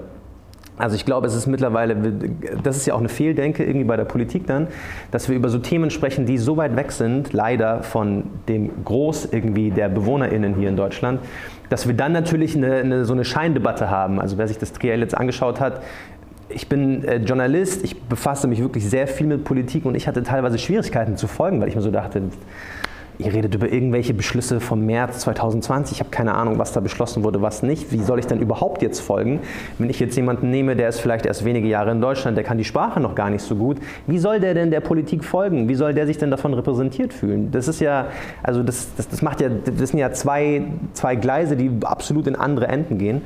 Ähm, deswegen, ich glaube, die Betrachtungsweise aus dem Journalismus sollte einfach viel echter sein, viel näher an den Menschen, was die eigentlich sich wünschen würden. Ähm, aber da ist natürlich auch wieder ein Problem beim Journalismus. Deswegen sind so Formate wie natürlich mein Format Kanakische Welle auch so erfolgreich jetzt, weil wir eben nicht auf der Seite der PolitikerInnen und deren Sprache sind, sondern wir sind auf der Seite der Menschen. Wie denken die? Was passiert bei denen? Was ist bei denen gerade so am Kochen? Was bewegt sie? Und das sind eigentlich Themen, die wir eher beleuchten, weil das sind die Menschen, die bei, das sind die Themen, die bei den Menschen gerade abgehen. Ich glaube nicht, dass mein Vater, so blöse gesagt jetzt, sich irgendwie um den Klimawandel schert, weil mein Vater jetzt 40 Jahre darum kämpfen musste, wie kriege ich überhaupt einen Pass, um hier wählen zu können. Also das sind eigentlich eher so die Themen und klar, Klimawandel ist absolut ein wichtiges Thema und wir müssen das irgendwie lösen. Aber wenn das der Hauptdiskussionspunkt unserer ganzen Politik ist, dann entfernst du dich eigentlich meiner Meinung nach von einem Großteil der BürgerInnen. Ich würde dir einerseits recht geben, aber andererseits zu einem anderen Schluss kommen, weil ähm, ich, ich sehe das schon, dass die ähm, Erwartungshaltung finde ich persönlich schon astronomisch. Also weil nämlich genau das dazu führt, dass diese Menschlichkeit gar nicht rauskommen kann. Also ich meine, ich, ich benenne jetzt also einfach mal, also ich fand zum Beispiel persönlich, jetzt nicht politisch, aber persönlich fand ich Annalena Baerbock am Anfang sehr erfrischend. Sie war eine Person, die hat auch irgendwie auch so gesprochen, wie sie dachte, zumindest kam es so rüber. Und ähm, ihr wurden dann so viele Sachen irgendwie in den Mund gelegt. Es wurde sich darüber lustig gemacht, dass sie sich jetzt nicht so ausgedrückt hat, wie man es wollte. Dann kam noch der Lebenslauf dazu und so. Und ich finde es ganz schwierig, wenn man einerseits sagt, man möchte Menschlichkeit, man möchte Authentizität und dann möchte man aber wirklich jemanden haben, der oder der oder die einfach keine Fehler macht, die, die so geschliffen spricht und sich bloß nicht in irgendwelche Nesseln setzt. Und ähm, ich bin auch kein großer Fan von Armin Laschet, natürlich nicht, aber es ist einfach, ähm, selbst da sind Sachen zu Riesenskandalen hochstilisiert worden, wo ich mich gefragt habe, ist das wirklich ist das wirklich das, worüber wir reden müssen? Und da finde ich das, was du gesagt hast, als Maßstab Menschlichkeit, finde ich völlig okay. Aber das ist trotzdem so, dass, glaube ich, dieser Druck auf PolitikerInnen, ähm, möglichst alles zu wissen und gleichzeitig dann authentisch zu sein, das geht halt nicht. Da musst du dich irgendwann entscheiden, möchtest du keine Fehler machen oder möchtest du authentisch sein? Und das, glaube ich, ist auch im Moment das, was in den Umfragen zu sehen ist, weil es geht jetzt nicht mehr ich weiß, ich, ich rede mich gerade um Kopf und Kragen, was meine Partei angeht, aber es ist ja wirklich so, man muss ja wirklich sagen, es ist doch traurig, wenn es nicht mehr darum geht,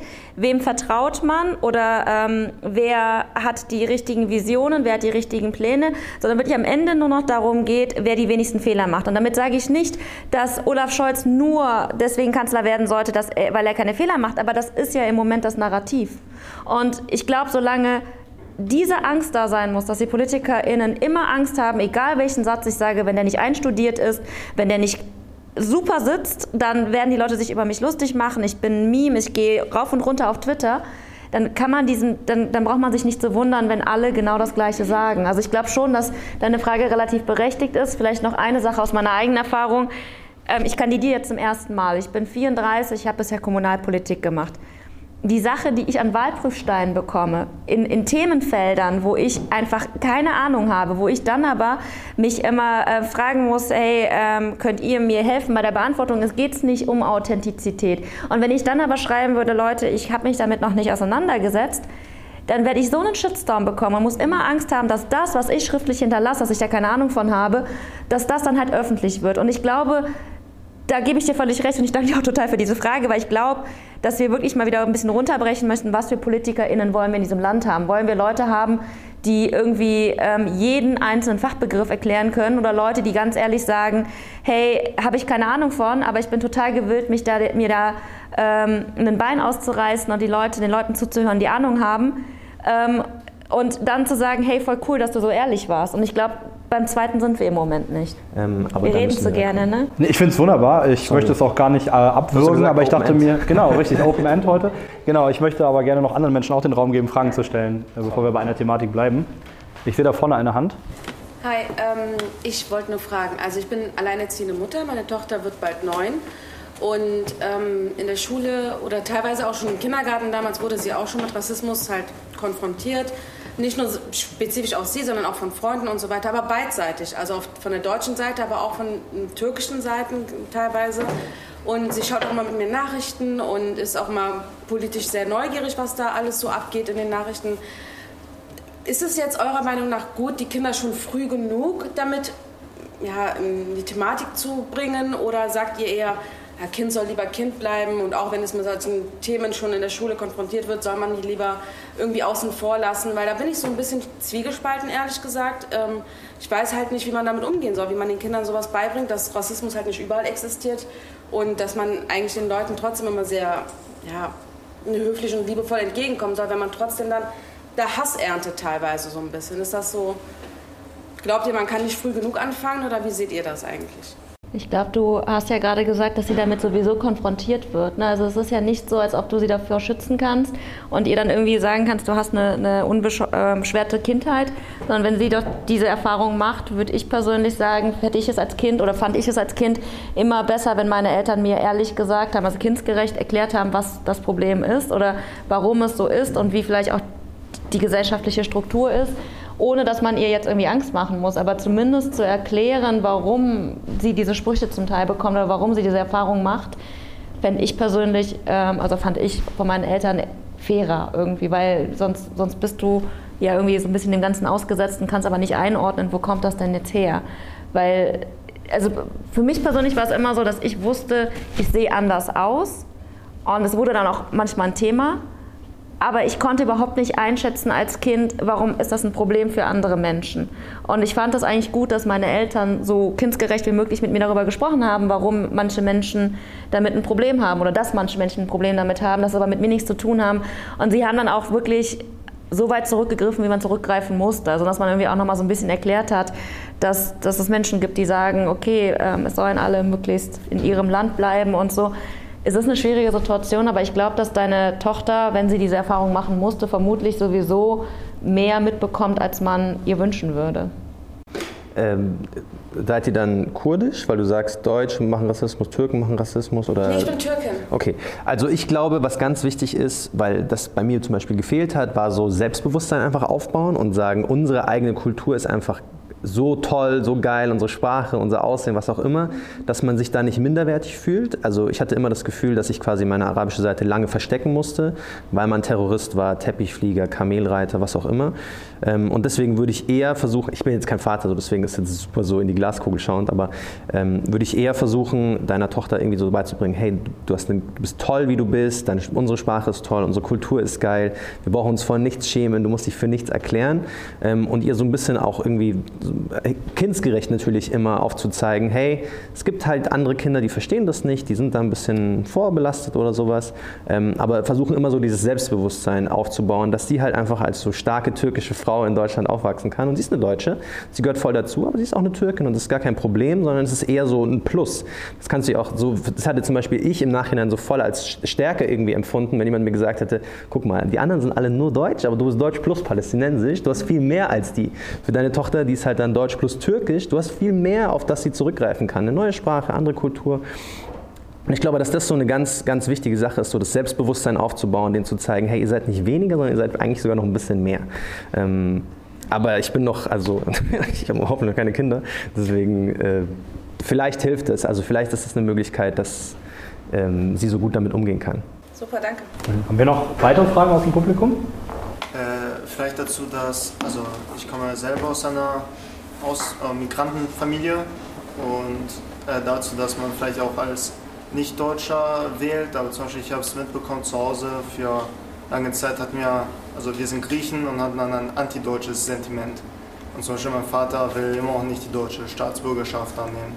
Dann würde ich mich fragen, was sinnvoll wäre, ob man, wenn mein Vater wählt in Deutschland, wenn er ja schon gewisse also antideutsche Gefühle hat. Weil wenn er sie nicht hätte, hätte er ja, also jetzt für uns als EU-Bürger ist es ja vielleicht leichter, die Staatsbürgerschaft anzunehmen. Und deshalb hat er sozusagen die Wahl, die deutsche Staatsbürgerschaft anzunehmen. Und wählt sie absichtlich nicht. Ist, da, ist deine Frage jetzt, ob äh, du ob Ja, oder ob das, ob das, also ich weiß nicht. Stimmt, scheiße, war jetzt keine Frage mehr. Du willst aber mitmachen. Das in Betracht genommen, weil ich, ich, ich finde das ja selber sehr cool eigentlich, so wie, also so wie ihr das denkt, denkt aber ich habe das irgendwie zu Hause angewendet, irgendwie klappt das nicht so sehr. Ähm, also ich finde es grundsätzlich auch schwierig, wenn man so anti-deutsch denkt, also generell anti-deutsch ist was anderes, so, man das, äh, wenn man jetzt sich nicht irgendwie zu, zu Deutschland gehörig fühlt, aber das ist eigentlich kein Problem. Ähm, aber natürlich muss man dann, müsste jetzt dein Vater auch reflektieren, okay, warum denkt er denn überhaupt so gegen Deutschland? Ähm, ich weiß jetzt nicht, wie lange ihr hier seid. Das Land hat ihm sicherlich auch gute Möglichkeiten geboten. Ähm, am Ende des Tages äh, könnte er trotzdem wählen. Und er könnte ja, also Politik ist jetzt nicht immer nur Deutschland, Griechenland, was haben die miteinander zu tun, sondern Politik kann ja auch einfach nur sein, was passiert in eurer Nachbarschaft, also bei Kommunalpolitikern. Ähm, wie kann er seine Nachbarschaft für sich, seine Frau, die Kinder, wen auch immer schöner machen? Also Politik ist nicht immer nur, welche, welche Rolle hat Deutschland bei der äh, EU-Rettung, was auch immer, von Griechenland gespielt, sondern ist auch ganz oft einfach so Grassroots-Sachen. Ähm, da geht es dann auch gar nicht so groß um das Deutschland, sondern da geht es dann ganz oft um meine Nachbarschaft. Und ich glaube, da haben wir eine Expertin eigentlich, die das ganz gut einschätzen kann. Vielleicht nur ganz kurz, ähm, die Frage ist halt auch immer, ist das anti-deutsch oder ist das eher so, dass er nicht zufrieden ist mit dem System und den Gegebenheiten, wie sie jetzt sind, den Rahmenbedingungen. Und ich glaube, dass es ganz häufig so ist, dass man emotionalerweise sagt, boah, ich, ich bin gegen Deutschland, ich finde Deutschland kacke.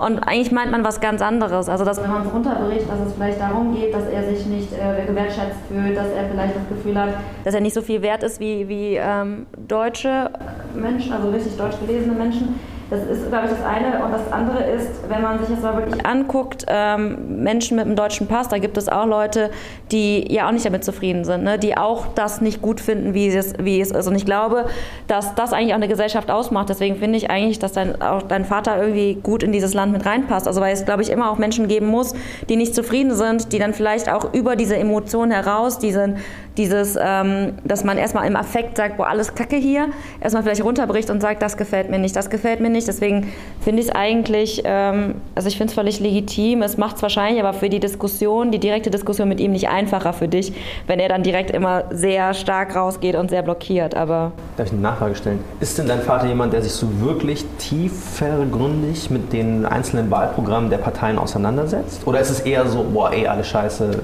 brauche ich nicht? Also ich habe mal in einem Buch gelesen, das hat es, glaube ich, ziemlich gut getroffen, dass man vielleicht als politisch interessierter Grieche schnell also defitistisch ist, also dass man mhm. viel Hoffnung verloren hat, weil also er vermischt die griechische und deutsche Politik mhm. und sagt, also in Griechenland hat man ja eh kein, also sind ja eh alle schlechte Politiker mit was die letzten Jahre passiert sind, das ist ja in Deutschland genauso sicher. Und ich würde sagen, dass er sich jetzt, also dass er generell das Vertrauen in die Politik verloren hat, finde ich. Ja. Ähm, ich würde auch vielleicht mich vielleicht sogar ein bisschen den äh, Publikumsfragen anschließen, weil ich bin selber auch äh, tatsächlich ein Sohn eines sizilianischen Gastarbeiters und äh, ich hatte immer in der italienischen Community total den Eindruck, dass viele Italiener zumindest oder Süditaliener sich in so in den Bereichen, die ich kenne, sehr isolieren, dass die so eher in ihrer Bubble bleiben. Du hast dann so deine, deine Geschäfte, musst teilweise auch wirklich gar kein, kein Deutsch lernen und ähm, die gehen auch zum Beispiel nicht wählen. Und mich würde interessieren ähm, an dich die Frage, Hiwan, äh, kannst du dann auch doch teilweise vielleicht auch Kolleginnen verstehen von dir, also damit meine ich jetzt PolitikerInnen, die dann sagen, so im Alltagsgeschäft oder auch im Wahlkampf, ähm, bemühen die sich gar nicht um die Stimme dieser Leute?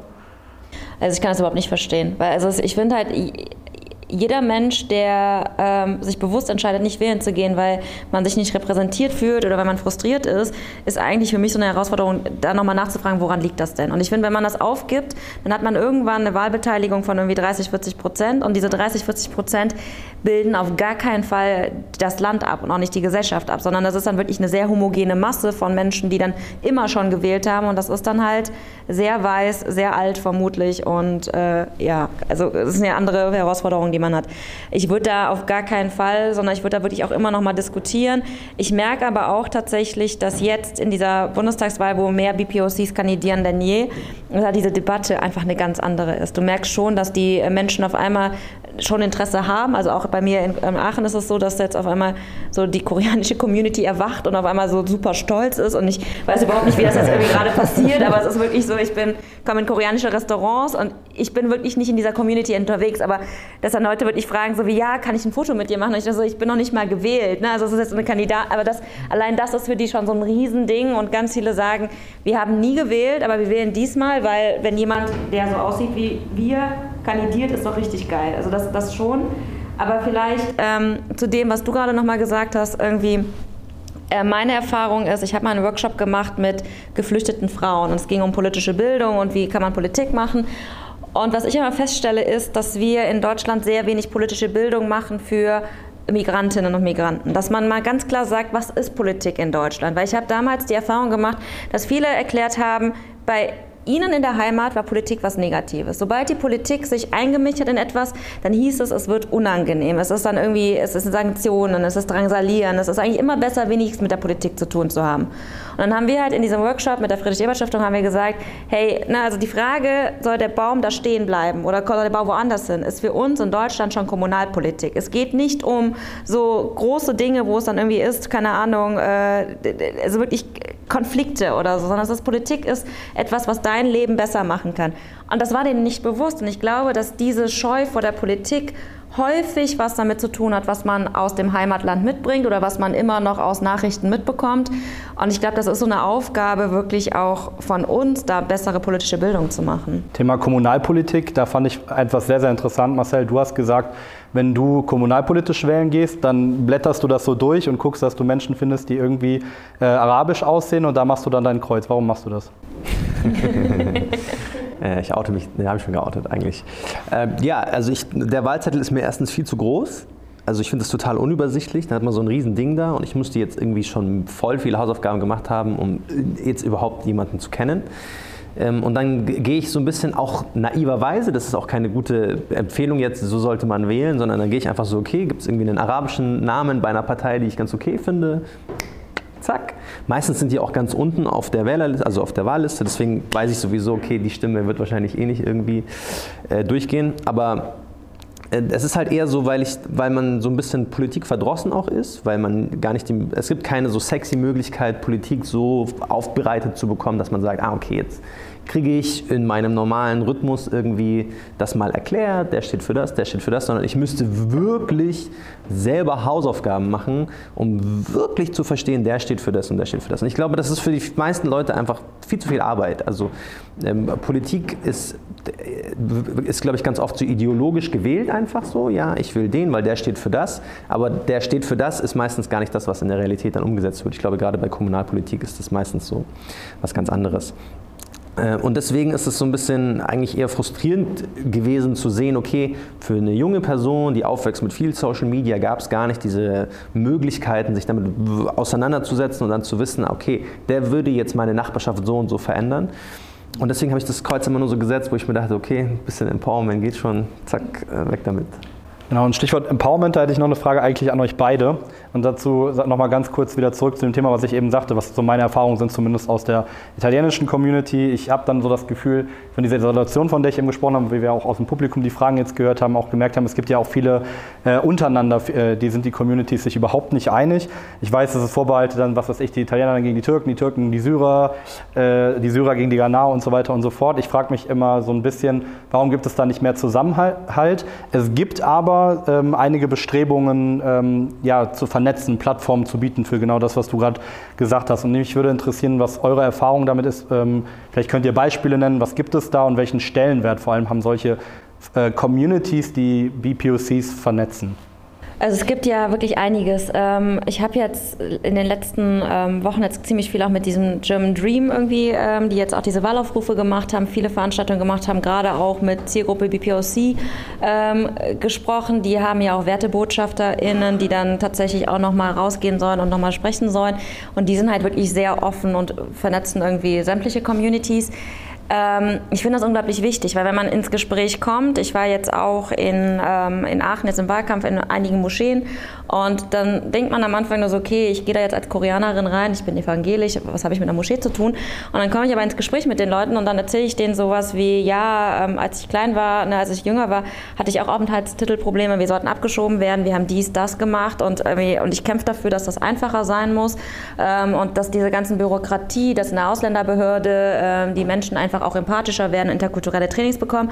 Und dann kriege ich immer diese Rückmeldung, ja krass, das ist auch für uns wichtig. Und ich glaube, miteinander reden ist unglaublich wichtig, um zu merken, es ist kein türkisches Problem, kein italienisches Problem, kein koreanisches Problem, sondern letzten Endes ist diese ganze, also diese ganzen Punkte, die ich gerade aufgezählt habe, äh, also ich glaube, dass da keine Community bei ist, die sagen würde, damit haben wir noch keine Probleme gehabt. Oder ähm, selbst EU-AusländerInnen müssen ja zum Amt gehen und ich glaube, das Ausländeramt war für meine Eltern das, also das wirklich der Angstraum schlechthin früher. Und das ist, glaube ich, etwas, was uns auch als Kinder mitgegeben worden ist.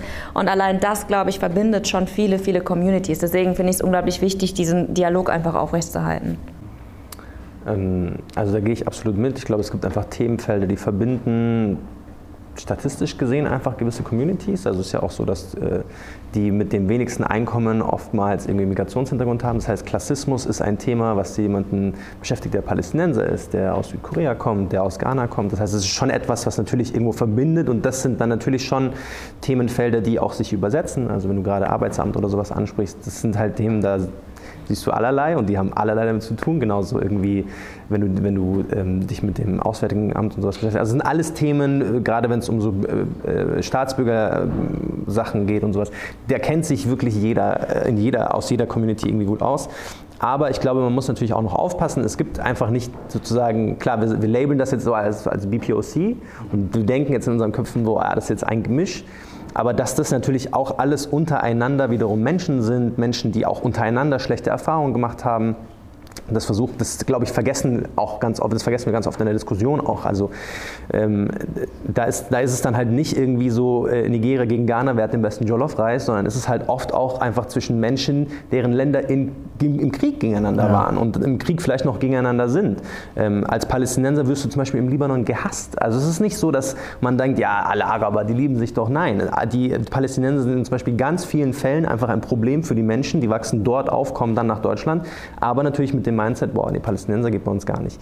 Und deswegen ist es, glaube ich, ganz gefährlich, das so als immer ein Gemisch zu betrachten. Natürlich ist es irgendwie gut, das so im Hinterkopf zu behalten, dass man da irgendwie versteht, okay, es gibt halt Menschen verschiedener Herkünfte. Aber äh, ist, glaube ich, auch schwierig dann einfach zu sagen, allerlei und es gibt halt trotzdem diese Themenfelder, die irgendwie dann wiederum alle kennen. Also Politik ist schon da auch schwierig. Ähm, man muss halt dann einfach so smart sein und versuchen, irgendwie die Themen zu finden, die alle irgendwie betreffen. Ja. Ähm, wir sind ja beim Good News Magazin ne, und im Weltaufgang Podcast. Das heißt, wir fokussieren uns natürlich in erster Linie auch immer auf äh, Lösungsansätze. Wir möchten schauen, irgendwie, wir sind, glaube ich, heute in der Folge Fans von euch geworden, so, weil wie, die Art und Weise, wie ihr euch einsetzt, selbst wenn ihr das selbst teilweise nicht so definiert als politisches Engagement. Ähm, aber so ein bisschen die Frage an euch, ähm, wie, können wir dann, wie können wir denn mehr Menschen dazu motivieren, wie können wir mehr BPOC dazu motivieren, in die klassische Politik oder ins politische Engagement zu gehen? Was braucht es dafür, eurer Meinung nach konkret? Also, Marcel hat ja irgendwie auch über eine Quoten gesprochen. Ich glaube, das ist tatsächlich eher so ein, wirklich so ein Instrument, was dann kommt, wenn man die Menschen schon ähm, in den Parteien oder in, im politischen Umfeld hat.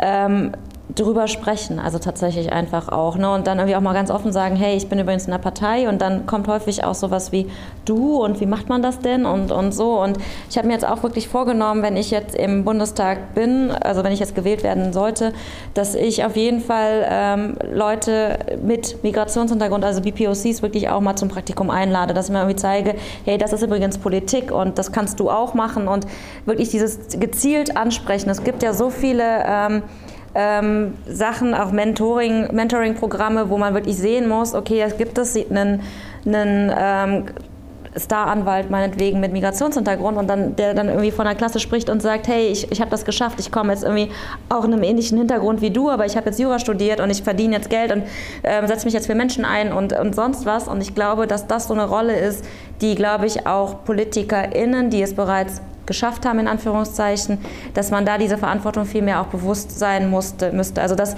das war ja das, was wir vorhin besprochen haben zwischen Ehrenamt und Hauptamt. Und ich finde, das, was EhrenamtlerInnen in ihrer Freizeit nicht immer leisten können und müssen, finde ich, wenn man dann aber Mandat hat, wenn man ein politisches Hauptamt hat, sehe ich es persönlich als meine Haupt, ähm, also nicht meine Hauptaufgabe, aber schon als eine meiner Aufgaben an oder meiner Verantwortungen, dass ich dann den Leuten irgendwie auch zeige, dass es gibt Vorbilder und es, man kann es schaffen und man kann auch darüber reden offen, was schwierig ist. Aber das ist zumindest, glaube ich, einer der Wege, die man gehen muss. Also ich glaube, wir sind eigentlich auf einem ganz, was das betrifft, gerade bei der jüngeren Generation, so um die 20 auf einem ganz guten Weg, habe ich das Gefühl. Also wenn ich mir so Fridays for Future anschaue, wenn ich mir 2020 ähm, Black Lives Matter verschiedene Demonstrationen anschaue, habe ich das Gefühl, okay, es gibt, es gibt dieses, dieses, diese Grundbasis an Leuten, die eigentlich schon politisch irgendwie mit dabei sind und die auf jeden Fall was spüren, dass es in Deutschland so nicht weitergehen kann. Ich glaube, man muss halt einen Weg finden, die zu mobilisieren. Ich glaube, das wäre ein guter Punkt, weil das sind ja das sind die Wähler der Zukunft. Ähm, ich glaube, jetzt für diese Bundestagswahlen ist es vielleicht sehr knapp und sehr kurz, aber in vier Jahren sind, die, sind viele davon schon 18, viele davon sind hier geboren, sind hier aufgewachsen, haben eine Staatsbürgerschaft, dürfen wählen. Ähm, ich glaube, dass das eine gute Möglichkeit ist. Es gibt viele Vereine, die sich da schon einsetzen. Es gibt die neuen deutschen Medienmacher, es gibt die neuen deutschen Organisationen, es gibt Netzwerkchancen. Also es gibt verschiedene Möglichkeiten, sich einzubringen. Da geht es dann ganz viel um äh, das Ganze jeweils abbilden, äh, natürlich Abbildungsfläche bieten. Ähm, von der politischen Seite kann ich das jetzt nicht so richtig einordnen. Und ich glaube auch, es geht ähm, rein medial darum, dass man Menschen mehr Plattform bietet, die es vielleicht sonst nicht bekommen würden. Also wenn man jetzt ähm, sowas wie Kanakische Welle zum Beispiel, ich will jetzt nicht Werbung für uns machen, aber wenn man jetzt sowas wie Kanakische Welle hat, das dann bei Funk ist, wo es immer darum geht, okay, wie geht es weiter, wie sieht es nächstes Jahr aus, wie sieht es das Jahr danach aus, dass man sich vielleicht auch mal überlegt, okay, wie kann ich denn diese zwei Menschen unterstützen, was für Möglichkeiten gibt es, kann ich sie vielleicht einfach nur teilen auf Instagram, auf Twitter oder kann ich meinen Freundeskreis zeigen, hey, es gibt diese Menschen, die tatsächlich auch gute Arbeit leisten und versuchen sozusagen ähm, dann im Kleinen irgendwie zu helfen, um es dann groß zu machen.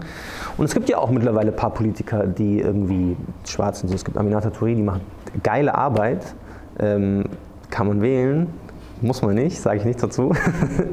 ähm, und sich halt mal mit, deren, mit den Leuten gezielt auseinandersetzen, schauen, finde ich das spannend. Und Partizipation, anders läuft es eh nicht. Also wenn, wenn, wir, wenn alle nur zu Hause sitzen und sagen, okay, mit einem Share auf Instagram ist es getan, wird es, glaube ich, knapp, aber wenn die Leute sagen, ich habe Bock in eine Partei zu gehen und man muss ja nicht immer nach, dem, nach den Sternen greifen. Also Politik ist jetzt ja nicht immer nur, wer wird Bundeskanzler, sondern ganz oft ist es ja einfach nur, okay, wer macht die, die, die Groundarbeit sozusagen.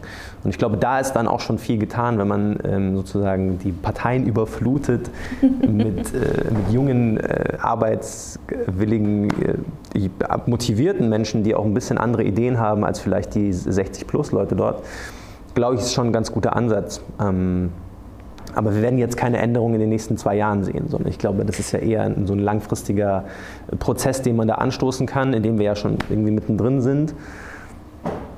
Ich weiß jetzt nicht, wie, wie, an welchem Prozentsatz wir gerade sind, wie weit wir sind, aber ich glaube, wir sind auf einem ganz okayen Weg. Okay, auf einem ganz okayen Weg. Ich wollte euch jetzt nochmal die Gelegenheit geben, ähm, euch zu richten an unsere ZuhörerInnen.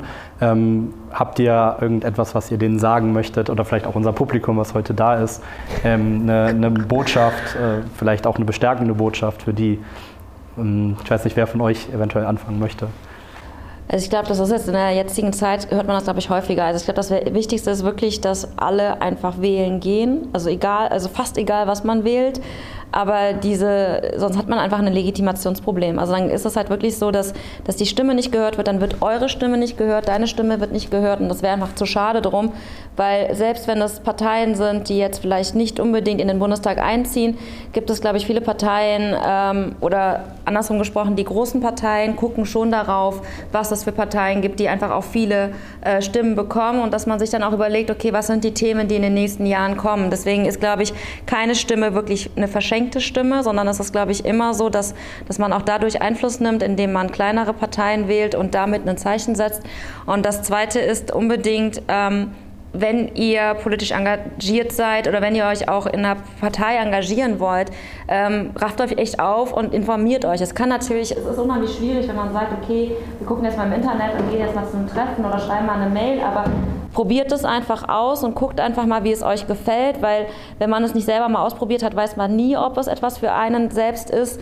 Und das sind also die beiden Punkte, die ich, glaube ich, auch allen mitgeben wollen würde, weil nur so können wir auch das politische System verändern und auch äh, bunter und vielfältiger machen.